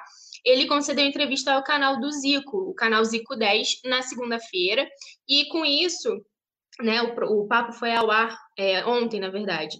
E nessa conversa ele falou sobre essa possibilidade de encerrar a carreira no Flamengo. Ele falou assim: com certeza é uma possibilidade. Eu estou com 36 anos e não consigo e nem, nem quero precisar nesse momento, até que a idade eu vou jogar. É um sprint final da minha carreira, mas eu quero aproveitar cada momento e cada detalhe enquanto as minhas pernas estiverem respondendo o comando da minha cabeça. Então ele levantou essa possibilidade, né, de jogar no Flamengo e continuou falando assim: "Então eu vou avaliando temporada a temporada para que de acordo com o que eu estou sentindo, eu continue jogando. Eu estou aqui no Flamengo, tenho contrato até dezembro e existe a possibilidade de eu encerrar a carreira aqui, sim. Então a gente lembra que o Diego está com um contrato né, para encerrar em dezembro de 2021, então é ao fim deste ano. Ele, que foi um dos primeiros né, na, na leva no ano passado das renovações de contrato, foi um dos primeiros que o clube sentou, conversou e acabou renovando. Não teve tanta novela né, como o xará dele, também capitão Diego Alves, que teve muita enrolação né, para acertar a renovação de contrato com o nosso camisa 1. Com o Diego Ribas foi diferente o clube sentou, conversou, resolveu rápido a situação dele. E aí a gente lembra né, que o Diego chegou aqui no Flamengo em 2016, após 12 anos jogando no futebol europeu. Ele já disputou 220 partidas pelo Flamengo, marcou 42 gols, deu 27 assistências. Né? Nesse período, participou de 12 títulos do Flamengo, incluindo a Libertadores de 2019 e os brasileiros de 2019 e 2020, além, né, vou dar destaque aqui também, para a Supercopa do Brasil, nosso bicampeonato. Ele estava tanto em 2020 quanto em 2021. E é um cara, né, gente, que eu particularmente acho que, além de, de se mostrar importante nessa formação tática que o Rogério Ceni acabou se reinventando ali, fazendo esse time jogar, né, do jeito dele, é, ele tem uma importância, acho que no extracampo também, né, ele é um líder realmente, é um cara que sempre mostra a vontade dele de estar aqui. Ele que eu sempre falo que ele escolheu ficar, porque em alguns, alguns momentos nessas renovações de contrato ele acabou aceitando diminuir o salário, justamente para continuar vestindo o manto sagrado. E vamos ver como que vai se desenhar a partir né, do, lá do fim do ano, já lá para dezembro, novembro, quando o clube começar a conversar com os atletas. Queria saber de vocês a opinião, ó. O Mário Malago está falando aqui do Isla ainda, que acha que mesmo antes do. Né, o, o Isla já estava jogando mal, já tinha um tempo. O Linsmar Bispo dando boa noite, perguntando se o Flamengo joga hoje. Não, o Flamengo joga amanhã, às nove e meia da manhã, contra o La Calera. É, a Aurora falando que o Gabigol não pode ir, acho que é ir embora. O Johnny falando aqui, Diego Ribas tem que ser presidente do Flamengo quando encerrar a carreira. O Mauro Chaves está falando que já deu, que ele já está velho. O Marcelo Martins discorda, falou que o Diego virou patrimônio do Fly. Eu concordo. Eu acho que o Diego, com esse jeito dele, né, ele tem realmente essa importância ali para o time, uma experiência que conduz os mais novos. Todo mundo destaca né, muito a presença dele ali no extracampo para conversar. E falando nisso, em, campo, em tudo isso, a gente vai falar, lógico, desse jogo contra o La Calera de amanhã. E aí eu já lembro vocês, desde agora, que vai rolar narração de Rafa Penido aqui no Coluna do Fla, nossa narração mais pé quente e rubro-negra da internet. Vocês não podem perder. Rafa, lógico, vai estar acompanhado do Poeta Túlio, que estava aqui ainda há pouco no resenha pré-jogo, vai estar acompanhado do Simon também, Roberto Nazário também sempre por aqui. Então, fiquem de olho, porque amanhã tem, pré, tem pré-jogo de novo, né? A gente começa um pouquinho antes da partida, tem narração, tem tudo também no pós-jogo, então fica de olho. Se inscreve no canal, já ativa o sininho também para garantir que não vai perder nada dessa transmissão. E para esse jogo, o Flamengo já definiu né, a escalação nessa segunda, porque foi o nosso último treinamento. Então, a gente, logicamente, que o Rogério Senna ele aproveita ali as atividades para definir o time que vai a campo na busca de mandar a campo o que ele tiver de melhor à sua disposição. E aí a gente lembra que o Diego Alves nem viajou com a delegação, né? Mas vamos falar um pouquinho sobre isso mais à frente. A notícia de agora que eu vou dar aqui é a escalação, né? A possibilidade é, de, da, da, de quem vai a campo amanhã. E como eu falei, o Diego Alves não, nem viajou com o time, porque ele ainda trata de uma fibrose, ainda não é uma lesão considerada grave e tudo. Ele fez os exames, mas por conta disso, é, por conta desse tratamento, o Flamengo sempre opta por deixar o jogador né, se recuperar 100%, ele nem viajou. Além dele, o Gerson e o Michael né, também não participam da, da partida de amanhã e nem sequer viajaram com a delegação, também são os, os desfalques do Flamengo. É, a produção colocou aqui na tela para a gente a provável escalação. E aí no gol, né, vai ou Gabriel Batista ou Hugo. E é a, acho que é o grande dilema, na verdade, do CN. Temos Maurício Isla, o William Arão, o Bruno Viana e o Felipe Luiz. Diego, o João Gomes e o Everton Ribeiro com. Eu não estou nem enxergando, não, mas é o Arrascaeta, né? Obviamente. Bruno Henrique e Gabigol. Então, esse deve ser o time que vai a campo. E eu ainda queria saber a opinião de vocês em relação a Hugo e Gabriel. O que, que vocês acham? Por quê? Foi, acho que, a grande discussão, né? Assim que o Diego Alves confirmou que realmente não jogaria, eu acho que a grande discussão do momento é a, a questão Hugo e Gabriel Batista. Eu, apesar de achar o Hugo ainda um pouco inseguro, né? Ele tem se mostrado inseguro nessas últimas partidas acho que ele ainda, para um jogo de Libertadores, é o melhor nome, se comparado ao Gabriel Batista, muito por conta também do ritmo de jogo, né? O Gabriel está há muito tempo já sem jogar um jogo tão grande, tudo, jogou agora no fim de semana no Carioca, até foi bem, mas ainda também acho muito inseguro. Também tem algumas deficiências que são até parecidas com a do Hugo, que é o futebol, né? A saída de bola ali com, com o pé, isso é um problema que o Ceni tem que dar um jeito de acertar ainda mais ele como goleiro. Então eu ainda prefiro que o Hugo vá pro gol e vamos ver como que o Ceni vai finalmente decidir a escalação desse time, né? Acho que o nosso maior problema, na verdade, é esse. E a ausência do Gerson, claro que faz muita falta, mas acho que o meio-campo a gente ainda consegue resolver um pouquinho melhor. Ó, o Yuri Reis está falando aqui que ainda prefere o Hugo. O Johnny Flamengo falando que o Diego Ribas dá para jogar esse ano e também 2022 de boa. O Alisson Silva falando que o Diego Ribas tem que ser técnico, futuramente vai brilhar. O Mário Malagoli falando goleiro. Temos Hugo por cima e Gabriel Barbosa bom com os pés. É, o Mário Malagoli falando que o Gabriel nem foi testado pela Volta Redonda e se mostrou bom na saída de bola. Eu fiquei um pouco em dúvida sobre essa qualidade dele, dele ter sido bom na saída de bola. Acho que, de uma forma geral, é uma deficiência dos nossos goleiros, inclusive do Diego Alves. Eu acho que ele tá, tá pecando um pouquinho nisso também. O James Leal falando aqui que o Diego, encerrando a carreira no Flamengo, pode continuar trabalhando no clube em algum cargo de, é, diretivo, graças à grande identificação que conseguiu adquirir. É, o Matheus é, Cataneu, falando que o Diego seria bom se aposentar no Flamengo. Eu tô achando legal porque dificilmente a gente vê né, um jogador sendo unanimidade. O Diego, logicamente, está longe de ser unânime, né, uma, uma personagem que todo mundo gosta, em campo, mas eu acho que o extracampo dele contribui para que a torcida realmente tenha esse carinho, né? Então vamos ver o que, que vai acontecer quando o Diego Ribas se aposentar. Eu espero que ainda demore um pouco. E agora, mudando de assunto, eu vou falar aqui né, do, dos clubes belgas que estão interessados no nosso Rodrigo Muniz, como diria Túlio Rodrigues, nosso Monigol. É, o, lógico que a quantia que pode render aos cofres é milionária, mas a questão que eu já levanto para vocês é por qual valor vocês negociariam o Rodrigo Muniz? Ele que teve esse começo de campeonato carioca, né, teve muito espaço na época que os nossos titulares estavam de férias, e se mostrou né, um, realmente um bom centroavante, um bom finalizador, e aí, logicamente, que isso valorizou um pouco ele, e tem time europeu de olho. Enquanto o Rafa Penido e o Túlio estavam por aqui, é, eu até brinquei falando que ia pedir ajuda do Rafa para pronúncia e ficaram me zoando, né? Falando que eu tinha que pagar mico, né? Porque vocês amam, vocês gostam dessas coisas, principalmente nossa produção do Leandro. Mas vamos lá. Que acontece? A temporada de 2021, como eu disse, começou justamente com os garotos do Ninho entrando em campo, porque o Flamengo deu 15 dias de folga para o elenco principal, que tinha acabado de se tornar campeão brasileiro. Então, com isso, diversos garotos do Ninho, né, nossos crias, tiveram a oportunidade e né, foram bem, como foi justamente o caso do Muniz. Ele foi um grande destaque, acho que um dos principais nomes né, nesse começo de temporada, e está sendo alvo do interesse de dois clubes belgas. São ele, o Genk, eu vou seguir a pronúncia como diria o, o Rafa e o Túlio. O Tulinho disse que aqui antes das transmissões ele sempre dá aquela olhada no, no Google para aprender a, a, a, pronúncia. Eu fiz isso. Então, vou no Genk, da, da Bélgica, e também o Bruja, que é um outro clube belga. Então, são os dois clubes que estão de olho nele. E aí, o que, que acontece? O Genk eh, foi o primeiro clube a demonstrar interesse, a começar as conversas com o Flamengo, isso há 15 dias atrás, e já realizou, realizou perdão, uma proposta oficial para contratar o jogador.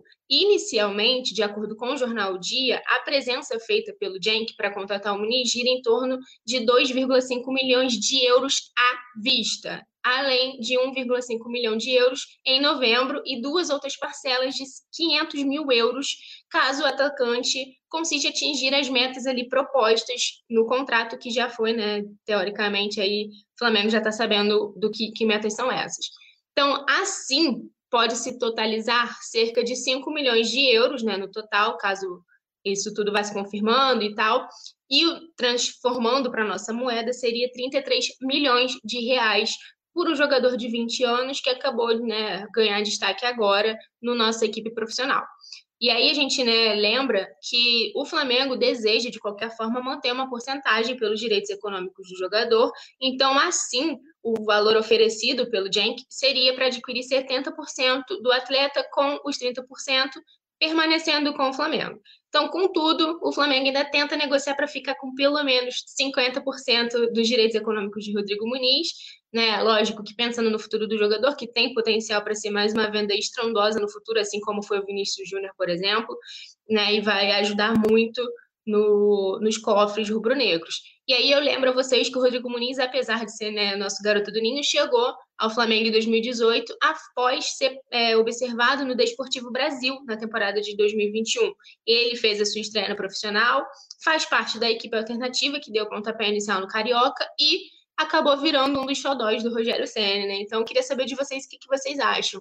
Se vocês acham que vale a pena pelo valor aí, 33 milhões, se não. Queria saber o que, que vocês acham disso, ó. O Erron falando de é, o Hugo já preocupa quando joga com os pés, imagina no gramado sintético. Tem esse detalhe, né? Lembrando que o jogo de amanhã, o estádio é com grama sintética. A Aurora Isolina tá falando assim, que pena não ter o Diego Alves, realmente. É, e o Johnny ainda tá fazendo apelo ao Rogério Senna Hugo, não, por favor. O Aniclésio Alencar falando que, para mim, o Gabriel Batista tem que é uma saída de bola melhor com os pés do que a do Hugo. É, mas quem? O João Bispo tá falando aqui que o Hugo é o cara. O Anderson Santos perguntando se o jogo é hoje. O jogo é amanhã. A Lohana Pires chegou por aqui, já tá me esgongando, obviamente, né? Falando do meu nariz. É, e eu queria saber de vocês essa questão do Muniz, gente. Opinem aí para a gente poder debater aqui se vocês acham que é um valor justo ou se vocês acham que o Flamengo pode, pode render mais aí no futuro por uma negociação com o jogador. Por quê? Assim como os meninos debateram, o que eu acho é que o Muniz teve uma oportunidade de se mostrar agora que pode ser que ele não tenha tanto daqui para frente, né? Quando as competições mais importantes, na teoria, assim, começarem, né? A gente tem Copa do Brasil pela frente, Campeonato Brasileiro, além de obviamente, a gente se classificar para a próxima fase da Libertadores. Então, eu acho que, lógico, que é importante ter um jogador como ele ali para ser uma referência no ataque se a gente tiver algum problema, se tiver que usar até uma equipe alternativa, mas pensando no dia a dia, ele não é um jogador titular, né? Então eu fico com medo de acabar desvalorizando ao invés de ajudar. É, eu queria saber de vocês, ó. O Alisson Silva falando que é muito pouco, que seriam uns 67 milhões de euros, que estaria muito bom para os cofres do Flamengo pelo Rodrigo Muniz. O Nilson Nunes chegando por aqui, dando salve, salve, beijo, Nilson. É, Cássio Coelho, meu pai, está por aqui falando que Hugo tem que ter crédito porque ainda, e ainda está com ele. O Mário Malagoli falando que se o Flamengo conseguir ficar com 50%, é bom na situação atual da pandemia. O Odair Pereira está por aqui falando que bo, é, bora Mengão, já dando a energia positiva que o Flamengo precisa para amanhã. E aí, agora a gente vai entrar acho que no assunto mais polêmico do dia, né? Que foi o anúncio do nosso novo patrocinador. Flamengo, que recentemente fechou patrocínio com a MOS e também com o Mercado Livre, anunciou nesta segunda-feira um acordo com a Avan, né, que é considerada uma das maiores empresas é, do departamento, de lojas de departamento, uma das maiores no setor varejista.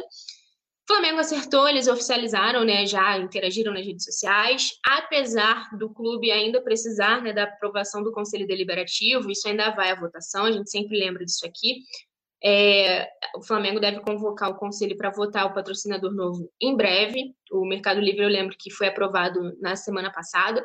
E é o mesmo, vai, o mesmo processo vai acontecer, obviamente, com a Avan, mas as partes já né, anunciaram, já trocaram carinho ali nas redes sociais, e lógico que isso gerou, dividiu opiniões, gerou uma certa polêmica. Mas quero falar com vocês dos valores, né? Porque eu vou lembrar vocês que a Van vai, né, fechou o acordo com o Flamengo até dezembro desse ano, dezembro de 2021. Então, um pouquinho mais, né, de uns seis meses, sete meses, um pouquinho mais de seis meses, para um valor de até 8 milhões de reais, né? O máximo que pode chegar. É, seria em menos de um ano né, de contrato, então é um valor teoricamente alto, se comparado até a outros clubes, né, no espaço da manga da camisa. A gente lembra que o Flamengo, claro, o manto sagrado é uma das camisas mais valiosas né, do futebol brasileiro, então também vamos avaliar isso. Mas o que acontece? Segundo a informação divulgada pela ESPN, o Flamengo né, fechou esse acordo com os valores da negociação na casa dos 7 milhões com menos de um ano de contrato. Então, eu lembro a vocês que o que acontece? O valor é um pouco abaixo do que o Flamengo estimava. No entanto, é lógico que vivendo esse momento de pandemia, né, tudo isso que o, o clube entende, né, da, por conta da, da, dificuldade financeira que causou, não só nos clubes de futebol, mas uma, nas empresas de uma forma geral, é, o clube acabou aceitando, porque no começo a ideia era arrecadar até 12 milhões pela manga, né? Então chegaria quase que o dobro do valor que foi fechado com a, a Avan.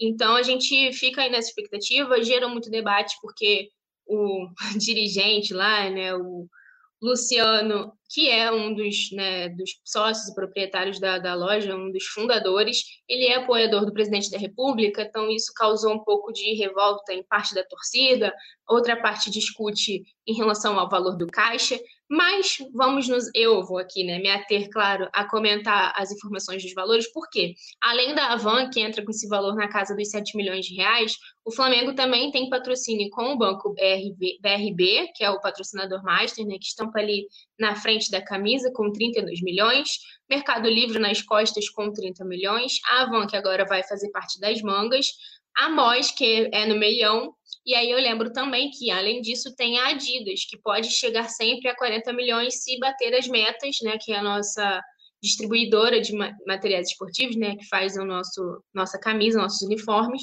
Então, se a gente bate meta de venda, coisas assim, esse valor aumenta.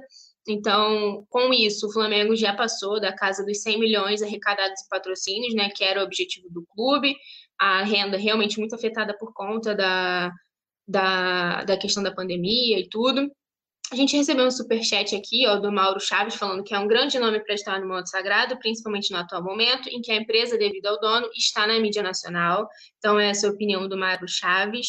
O James Leal está aqui, deixando as questões ideológicas e políticas de lado, o problema é que a camisa do clube está ficando igual um macacão de piloto de Fórmula 1. O ideal era ter um patrocínio único, como na Europa. É opinião do James também. É, o João Pedro está perguntando qual o espaço na camisa que sobrou. Olha, se eu não me engano, na camisa acho que já foi tudo, porque a gente já tem preenchido a parte da frente, as mangas, a parte traseira superior, né, que é do Mercado Livre, a parte de baixo também temos a Total, dentro do, do número temos a TIM, então eu acho que agora o que falta para preencher são os calções, se eu não me engano. É, a gente lembra, né, que além da, desses patrocinadores que eu mencionei, a gente tem a TIM, como eu falei, o Sporting Bet também, então ambos são focados mais nas redes sociais, né, essas ações que o Flamengo faz divulgação nos seus perfis, então fica aí, ó, a produção está aqui confirmando que realmente só falta o calção, então estava certo, é isso mesmo. Na camisa todos os espaços já estão preenchidos, não tem mais espaço vago. O que na, acaba né, sendo uma boa notícia, porque nesse momento de pandemia o clube estava vivendo muita dificuldade para encontrar patrocínio, né? A gente chegou a comentar aqui várias vezes a questão da de até fazer anúncio em perfil, né, divulgação de, de trabalho falando que procura esse patrocínio, procura também né, gerente de marketing, então isso acabou tumultuando internamente também, a gente discutiu isso aqui algumas vezes, mas é isso, gerou polêmica e, deixando a polêmica de lado, eu vou falar sobre o nosso basquete que está em quadra nesse momento, ganhando do Paulistano. É, hoje a gente abriu a série da semifinal do NBB, que é a maior competição do basquete nacional. A gente, eu vou lembrar vocês aqui por quê? Eu falei que abriu a série porque a série é melhor de cinco jogos, tanto na semifinal quanto na final. O que, que isso quer dizer? Quer dizer que é, o NBB ele faz igual a NBA, né? Lá é geralmente é melhor de sete, aqui é melhor de cinco. Quem ganhar três partidas se classifica para a grande decisão do torneio. Então hoje é o jogo um. Flamengo está encarando o Paulistano nessa série semifinal. Está ganhando por 33 a 29 no segundo quarto, faltando 3 minutos e 10 para acabar o quarto. É, e eu lembro a vocês o que, que acontece. O jogo 2 também já tem data para acontecer. É nesta quarta-feira, também às 8h45 da noite. E é, na, no sábado também tá? É, já está também confirmado o jogo 3 para sábado às 15h15. Então, às 3 horas e 15 da tarde também tem Flamengo e Paulistano. O jogo 4 e o jogo 5, que são se for necessário, né? Porque o Flamengo, por exemplo, se ganhar os três logo em sequência, jogo 1, 2 e 3, mata e não tem jogo 4 e 5. Mas se for necessário, se a série ficar empatada em algum momento, precisar né, desempatar, tem o jogo 4 no dia 17 do 5, uma segunda-feira também, né? Na outra segunda, às 8h45. E na outra quarta, dia 19, jogo 5 às 18 horas. Então, a gente sempre enfrentando o Paulistano nessa série. Eu lembro a vocês que no coluna do Fla.com a gente sempre fica de olho. Ó, o, o Sabrício Alves está falando que o Sub-20 está 2x1 Palmeiras, é o Sub-17, né? Tá fazendo a estreia hoje também no Campeonato Brasileiro da categoria tá ganhando também. E aí, gente, é isso. Esse foi o nosso notícia de hoje. Quero lembrar a galera aqui que tá acompanhando o canal e que é membra, né, tá lá no nosso grupo de WhatsApp, que a produção já fez figurinha, tá com a minha foto, que é Leandro, ele não para, ele trabalha muito, então ele já fez figurinha minha, óbvio, pagando mico aqui, ele é maravilhoso, ama me gongar. E antes de me despedir, vou lembrar vocês que amanhã tem transmissão pé quente aqui no Coluna do Fla com o Rafa Penido no comando, com a voz do Brabo, né, claro. A gente começa a transmissão, que é produção 8 e meia, uma hora antes do jogo, confirma aqui para mim. A gente começa sempre a transmissão antes do, do jogo, rola aquele pré-jogo, ó, 7 e meia começa a transmissão aqui no Coluna do Fla. Então vocês ficam por dentro de tudo que estiver acontecendo. Vai estar a galera muito bacana falando sobre tudo aqui do Mengão. Então é isso. Até a próxima. Um beijo. Obrigada, produção.